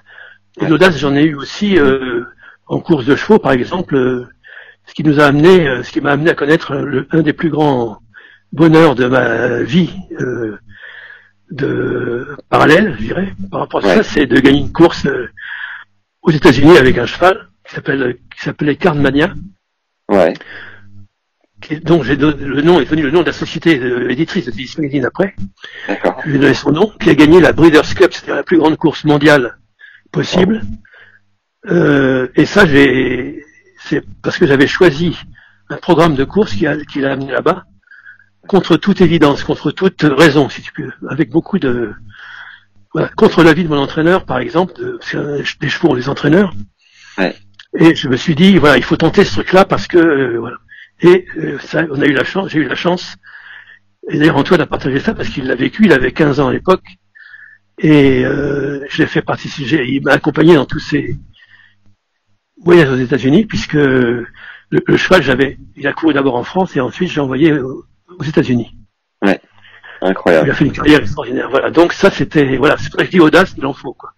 Même d'ailleurs pour le padel, d'une certaine façon, créer le club de padel, c'était aussi assez audacieux. Et là, euh, euh, c'est de la part d'Antoine euh, et, et Louis et, et moi, accessoirement, mais c'est surtout eux. Ouais, ouais. Belle histoire. Euh, Est-ce que tu as une citation? Qui te revient régulièrement, que tu aimes bien sortir? Euh, je sors pas souvent, mais euh, c'est errare human est, perseverare et diabolicum. Et en français? La persévérance, alors... Euh... L'erreur est humaine, mais la persévérance Ouais. est diabolique. Diaboliquement euh, efficace? Non, non, justement, non. Ah. Non, faut pas persévérer dans l'erreur, quoi, ça veut dire. D'accord. Ok. Mm. Ok. Euh, à méditer. Euh, Est-ce que... il y en a une autre que- j'aime bien. Ouais. Si c'est, euh, je vais essayer de la retrouver là de mémoire. C'est en gros, euh, je ne connais que deux choses infinies. Euh, la bêtise humaine et l'éternité. Encore que pour l'éternité, je n'en sois pas sûr. Ok. Très bien. J'aime bien Ouais. celle-là, ouais. Me voilà matière à, à m'occuper pendant le confinement. Est-ce qu'il y a une personne que tu nous recommandes en particulier à, à voir ici sur le podcast pour parler tennis et que tu pourrais nous aider à avoir? Ah ben, ben, certaines personnes dont on a pu parler, enfin une d'ailleurs dont j'ai pas parlé qui est essentielle dans l'histoire de Tennis Magazine et je regrette de ne pas l'avoir évoqué quand j'ai parlé de l'équipe de début, Ouais. c'est Georges Degnaud. Ah, ben Georges Degnaud, on a fait un épisode avant-hier ensemble. Bon, donc lui, je sais pas si tu as parlé de Tennis Magazine. Euh, Non, on n'en a pas parlé. Mais on a un deuxième épisode parce que je dois lire son livre. Euh, je dois Ah lire oui. son livre de 2011 et on a convenu de de faire un épisode relatif aux anecdotes euh, qui découleraient de ma lecture de ce livre. Donc on parlera D'accord, très dans certainement ce de Tennis livre, il y a Mag. notamment un chapitre- Il y a un chapitre qui s'appelle Mon ami Jean, et je crois que c'est moi dont il s'agit.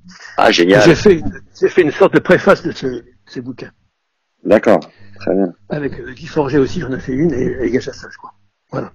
Georges, alors, pour ça, faut te dire pourquoi. Georges est un ami toujours, et un ami de, de toujours. J'ai connu avant Tennis Magazine. J'ai eu, eu beaucoup de, on a on a accroché tout de suite ensemble. Et quand j'ai créé Tennis Mag, j'ai tout de suite pensé à lui pour les pages techniques. Ouais. Et donc, il est resté 40 ans avec moi, jusqu'au bout, jusqu'au dernier numéro. Ouais. Et, euh, et donc, il a une fidélité de professionnelle et, et surtout amicale euh, de, de, de- de toujours. Donc, c'est un. Et d'ailleurs, j'ai des nouvelles, on se parle, on se téléphone assez régulièrement là. Voilà, donc, euh, je m'en voudrais de ne pas. J'ai cité les journalistes purs et durs, mais j'ai- j'aurais dû te citer euh, lui. D'ailleurs, il a fait partie, au début, je l'ai même imposé, entre guillemets, à Pierre Barret et aux autres, Ouais. comme membre du comité de direction Ah oui. parce que c'était c'était bon c'était un comité de direction un peu fictif si je puis dire mais euh, malgré tout pour moi c'était quelqu'un de très important dans son apport parce que c'était euh, d'abord c'est un parfait connaisseur évidemment du, du tennis euh, comme tu as pu te rendre compte et en plus Georges a le don il avait le don il a toujours d'ailleurs parce qu'il est toujours passionné il a le don que de faire passer tu, tu vas tu joues au tennis toi, un petit peu j'imagine Ouais, bien sûr. ouais. Euh, je sais pas quel niveau tu es J'étais 2-6 euh, au meilleur. Bon, et ben si tu vas voir Georges, quand tu étais de 6, tu passais forcément négatif. Voilà. Ah ouais. Ah bah, si j'avais su, don je serais allé passer Euh, tous mes étés avec lui. de faire progresser euh, tous les joueurs, y compris les tops, parce qu'il se- comme tu sais, il s'occupait des, des top joueurs, y compris celui-là d'ailleurs. Ouais. Mais surtout de Forget, Lazec et ça, euh, de les faire progresser euh, de manière euh, concrète tout de suite. D'accord. Voilà, c'est pour ça que d'ailleurs j'ai recommandé à, à chacun de, s'il pouvait, même passer 15 jours avec lui, euh, Ouais. euh, tu progresses, quoi, voilà. Ah, si j'avais su. C'est très, simple en plus, des choses assez basiques, mais il a un œil phénoménal, quoi, c'est ça. Parce qu'il va pas te changer sa technique, euh, il va pas changer la technique de quelqu'un qui a déjà 20 ans, 22 ans, je sais pas quoi. Bien sûr. Mais il va, euh, voilà. Bon alors, donc si tu l'as, est-ce qu'on- a... D'ailleurs, ce qui m'est revenu, c'est le carnet de route que j'adorais lire. D'ailleurs, il y avait le, le carnet de route de Sébastien Dochenac. oui, tout à fait, oui. Et euh, Dochenac, Sébastien, euh, c'est un gars, moi je suis de Nevers, et euh, lui, lui aussi était de Nevers, et euh, il était dans la même école primaire que moi. On avait eu la même, la même maîtresse, figure-toi. Ah oui, Mais maîtresse d'école, hein, je précise. Oui, oui, Et, euh, et je l'avais croisé à Roland euh, quand il a battu Chang. Je l'avais croisé, j'étais avec ma grosse balle de tennis, euh, je devais avoir euh, 12 ans, un truc comme ça. Et Mhm. je lui avais dit Sébastien, t'as le bonjour de Madame Tissier euh, qu'on a. Enfin voilà. Est-ce que tu me conseilles euh, deux trois trucs en particulier? De ton point de quel vue, point euh, de vue? bah, de ton point de vue euh, journalistique, euh, ta voilà ton, ton approche, ton œil. euh, Est-ce que tu penses que je devrais mettre l'accent quelque part, euh, gommer Non, mais je crois que ce que tu, ce que tu fais correspond à peu près, moi, à mon avis, à ce qu'on peut attendre, c'est-à-dire sur des points particuliers qui, qui sont, qui révèlent certaines choses à, à celui qui les écoute, quoi. C'est simplement sur des, euh, autour de, de personnes dont il a, dont il connaît un petit peu le nom ou qui, qui disent quelque chose. Ouais. Ok. C'est ce que tu fais. Par exemple, Gasquet. Je t'ai pas parlé de la Gasquet, tu sais que la une qu'on a faite avec Gasquet, je sais pas si tu te rappelles de ça. Le, laquelle, quand, quand il avait 9 ans Ouais, bien sûr, qu'il a... Qu'il a- ouais, je n'en ai pas parlé, mais Ouais. les dates, si tu veux, dans l'histoire du journal, il y a, on est, il y, a, il y a, entre autres, il y en avait une autre, c'est, c'est la, mais on l'a pas mis en couvre, mais on a fait Martina Hingis chez elle à, à 10 ans, Ah ouais en Suisse. Ouais. Tu vois, ça c'est des choses quand même extraordinaires parce que, euh, personne, aucun autre journal n'a fait ça, quoi. Donc, euh, Ouais. Hingis chez elle à 10 ans, avec, euh, avec un journaliste, plus un photographe, évidemment, voilà. Et qu'est-ce que... Qu'est-ce- que t'as, est-ce que tu peux nous raconter cette une sur Gasquet du coup et, et, et c'est quelque part quelque chose qui l'a pas forcément servi? Comment t'as vécu avec ça? Alors euh, là-dessus, je suis pas tout à fait d'accord avec ceux qui ça n'a pas servi, mais euh, en tout cas, ça n'a pas desservi, c'est ce que je veux dire. Ok. Mais euh, alors, comment c'est venu? C'est parce que j'ai entendu parler de... Parce que forcément, quand tu as un gars de 9 ans qui fait, qui joue euh, déjà un niveau formidable avec un style extraordinaire, quand tu es, tu baignes dans ce milieu-là, tu le sais. Donc, pardon, quand je l'ai su, on, on s'y est penché un peu plus pour savoir à quoi ça correspondait, et puis on est allé, tout simplement, on a décidé d'aller le voir, de faire un reportage, donc j'ai envoyé, c'est Guy Barbier, je crois, et Corinne Dubreuil, je pense, que- qui sont allés le voir. Ouais. Avec évidemment l'accord des parents, puisqu'on va chez ses parents, hein, il avait 9 ans. là. Et, euh, et quand on a vu le talent qu'il avait, ce don, et, le personnage que c'était, parce que c'était un enfant qui était très particulier dans la mesure où il était couvert, entre guillemets, par sa maman d'une manière euh, invraisemblable. C'était, il avait cette- ce besoin-là, bon, comme beaucoup d'enfants, mais peut-être à, l'extrême. Donc on a fait ce, ce reportage, un très important en, nombre de pages, et la une. Alors après, euh, la une, elle a été controversée, puisqu'on a dit, bon, ils mettent un, un gamin à 9 ans en une, d'ailleurs, j'avais- j'avais pas mis le nom exprès, j'avais mis Richard G, pour pas que, enfin, c'était un peu un jeu, mais enfin, c'était comme ça. Ouais. Mais après, quand on a dit que ça avait, même lui d'ailleurs, parce qu'il entend après les gens lui, se trouvent des, des excuses ou c'est ça, euh, que ça avait pu lui nuire parce que ça portait, ça mettait le zoom sur lui trop, d'une manière trop forte, trop tôt. Ouais. Ouais. Euh, ça aurait pu être vrai. Mais dans ce cas-là, c'est à 10, 11 ans qu'il aurait, ou 12, qu'il aurait craqué ou basculé du mauvais côté. Or. Richard n'a pas basculé du mauvais côté. Et il a étalé jusqu'à, il a poursuivi sa carrière en, en continuant de, de monter à un niveau exceptionnel. À 15 ans, il, à Monte-Carlo, je crois que c'est à 15 ans qu'il passe un tour en voiture scolaire, et c'est là où il est sous les projecteurs des, des, des télés, des journaux quotidiens de, de l'équipe et de tout le monde. C'est là où il devient le centre d'intérêt, beaucoup plus qu'avec Tennis Mag. Et c'est pas le, la coupe de Tennis Mag à 9 ans qui a, posé problème, c'est sa notoriété à 15, 16 ans. Après, quand il bat Federer à Monte Carlo, etc. Et là, il a, fallu digérer tout ça, c'était beaucoup plus difficile. Et je veux dire, ça fait partie d'une trajectoire de, futur champion, de toute façon. Il est quand même arrivé à être quoi, 6 ou 7e mondial, ce qui est extraordinaire aussi. Donc je pense, si tu veux, que contrairement à ce qui a pu être dit, ni Tennis Magazine, ni même les autres, mais en tout cas encore moins Tennis Mag, puisque de 9 ans à, à 15 ans ou 16, il n'a pas eu le moindre frein et le moindre problème, où il a commencé à se sentir un petit peu l'objet de toutes les attentions, c'est à partir du moment où les télés, les machins, etc., se sont pris sur lui, par, à juste titre, puisqu'il était, quand tu bats Federer à 16 ans à, à Monte-Carlo, euh, ou à 16 ans et demi, je plus, euh, forcément, tout le monde euh, te, te dit, mais quel est ce, ce génie, quoi, voilà. Ouais. Mais je trouve qu'il a assez bien digéré parce que Richard a cette qualité extraordinaire d'avoir une forme de lucidité euh, sur lui-même euh, que peu de joueurs ont. D'accord. Et, et il a toujours, ceux qui l'entourent ont eu toujours plus d'ambition pour lui que lui-même. Lui s'est dit, j'arriverai là où je peux arriver avec mes qualités, mon talent, etc. Alors, on dit après, il est pas, il a pas assez physique, il a pas, et maintenant, s'il avait tout comme les autres, comme, comme Federer, il serait numéro un, mais il faut bien faire des différences entre, euh, faut bien qu'il manque quelque chose à chacun, sinon ils seraient tous numéro un mondial ex aequo, si je puis dire.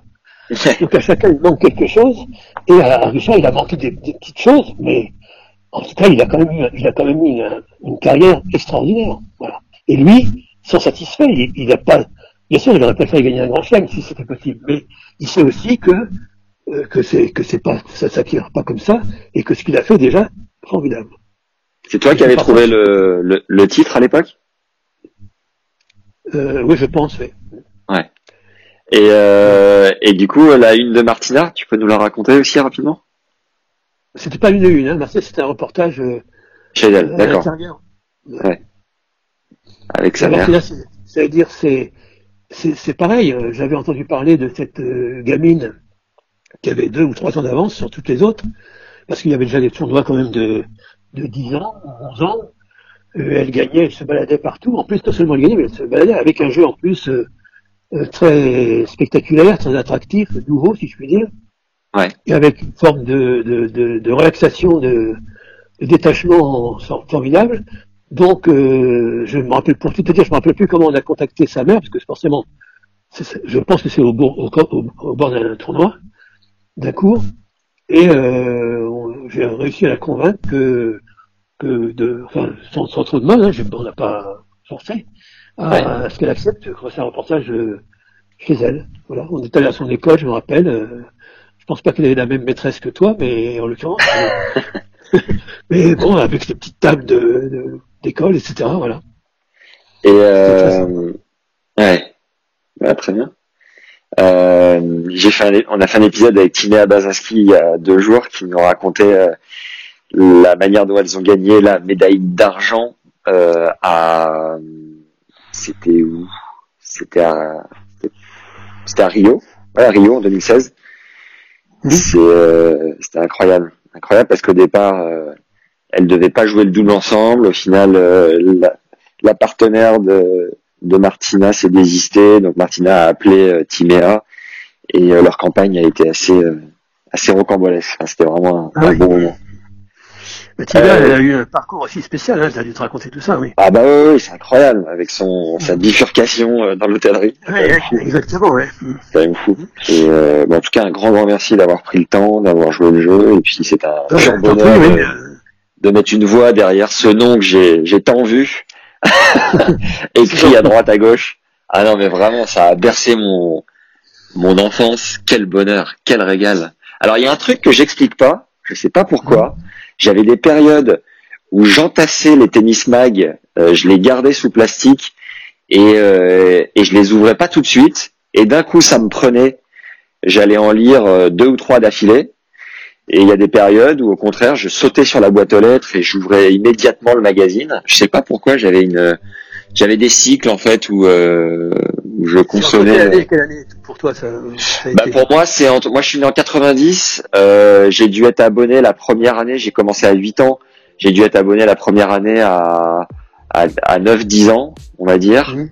Et euh, jusqu'à mes... Je suis parti à 13 ans à Mouratoglou, donc euh, de mes, on va dire de mes 9 ans à mes 13 ans, pendant euh, 4 ans quoi. Mhm.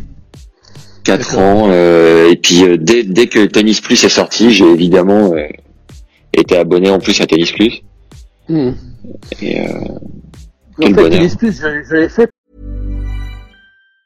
Mom deserves the best, and there's no better place to shop for Mother's Day than Whole Foods Market. They're your destination for unbeatable savings, from premium gifts to show-stopping flowers and irresistible desserts. Start by saving 33% with Prime on all body care and candles. Then get a 15-stem bunch of tulips for just $9.99 each with Prime. Round out Mom's menu with festive rosé, irresistible berry chantilly cake, and more special treats. Come celebrate Mother's Day at Whole Foods Market.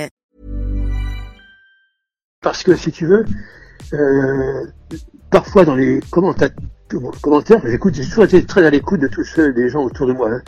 Ouais. Euh, normalement quoi. Mais euh, je retenais pas forcément grand chose, mais j'écoutais quand même tout. Et euh, j'avais parfois le sentiment que Tennis Mag, les gens, certains trouvaient, notamment pour les annonceurs, ouais. que c'était trop euh, jeune pour certaines choses, notamment le poster euh, qu'on s'adressait aux gamins. Ouais. Et ça, donc par rapport à, au contenu, ça me paraissait inexact, mais c'est un petit peu ce que pouvait être ressenti. Et je me suis dit, de toute façon, c'est vrai qu'il y a une attente un peu différente pour les plus jeunes. Et donc, essayons de répondre à cette attente, notamment avec un poster géant et des fiches, des choses comme ça. Voilà. Ouais, bien vu. D'accord. C'est pour ça qu'on a complété, j'ai complété Tennismac par, euh, par ça. Tout en maintenant, je crois, le poster pour le Roland Garros quand même. Ouais. Ok, ben en tout cas c'est sympa comme initiative et puis c'est ravi d'avoir reparlé de tout ça. C'est un petit peu se replonger dans des, des, temps, des temps un petit peu anciens, mais c'est un plaisir pour moi aussi. Ah bah génial. Heureux que ça t'ait plu. Le plaisir de se voir peut-être alors sur la côte basque. euh, Ah bah ouais, ouais, complètement. Bon, au plaisir de se rencontrer en tout cas sur la côte et puis bon, on tient au courant. Euh, on au courant. Oui, oui, ben, n'hésite pas si euh, par hasard un truc auquel tu penses, n'hésite pas à me rappeler évidemment. hein. Ça marche. Super. Un grand merci, euh, Bon. À bientôt. Allez, bientôt. bonne, bonne journée. Ciao. Merci d'avoir suivi cet épisode avec Jean. Dis-moi ce que t'en as pensé et retenu sur YouTube et Apple Podcast. J'adore te lire chaque semaine et ça permet de mieux référencer notre travail, donc de le faire connaître à d'autres personnes. Mais nous aussi un like et 5 étoiles, peu importe la plateforme où tu nous écoutes. Merci à GDCLT pour euh, la simplicité de ton pseudo euh, facile à prononcer, mais qui écrit par ailleurs Quel bonheur de revivre ces moments de tennis. Merci pour ce podcast sur Antoine Beneteau, vraiment toujours très intéressant pour les passionnés de tennis. Bravo et surtout continue. Merci d'avoir pris le temps et merci à tous les prochains qui prendront aussi 5 secondes, ça me touche toujours de, de vous lire, vraiment. Avant de se quitter, si tu l'as pas encore fait, récupère les conseils tactiques de Sam Sumik sur terre battue, c'est offert dans le premier lien en description. Sam a quand même gagné Roland Garros avec Garbinier Muguruza. Pour recevoir ce contenu, il suffit de vous inscrire à notre newsletter et je vous enverrai ce contenu offert ainsi que tous les conseils coaching de nos précédents invités du podcast lors de mon prochain mail en session de rattrapage. Tu as aussi accès à nos masterclass sur la prépa mentale, préparation physique et technique en lien dans la description de l'épisode.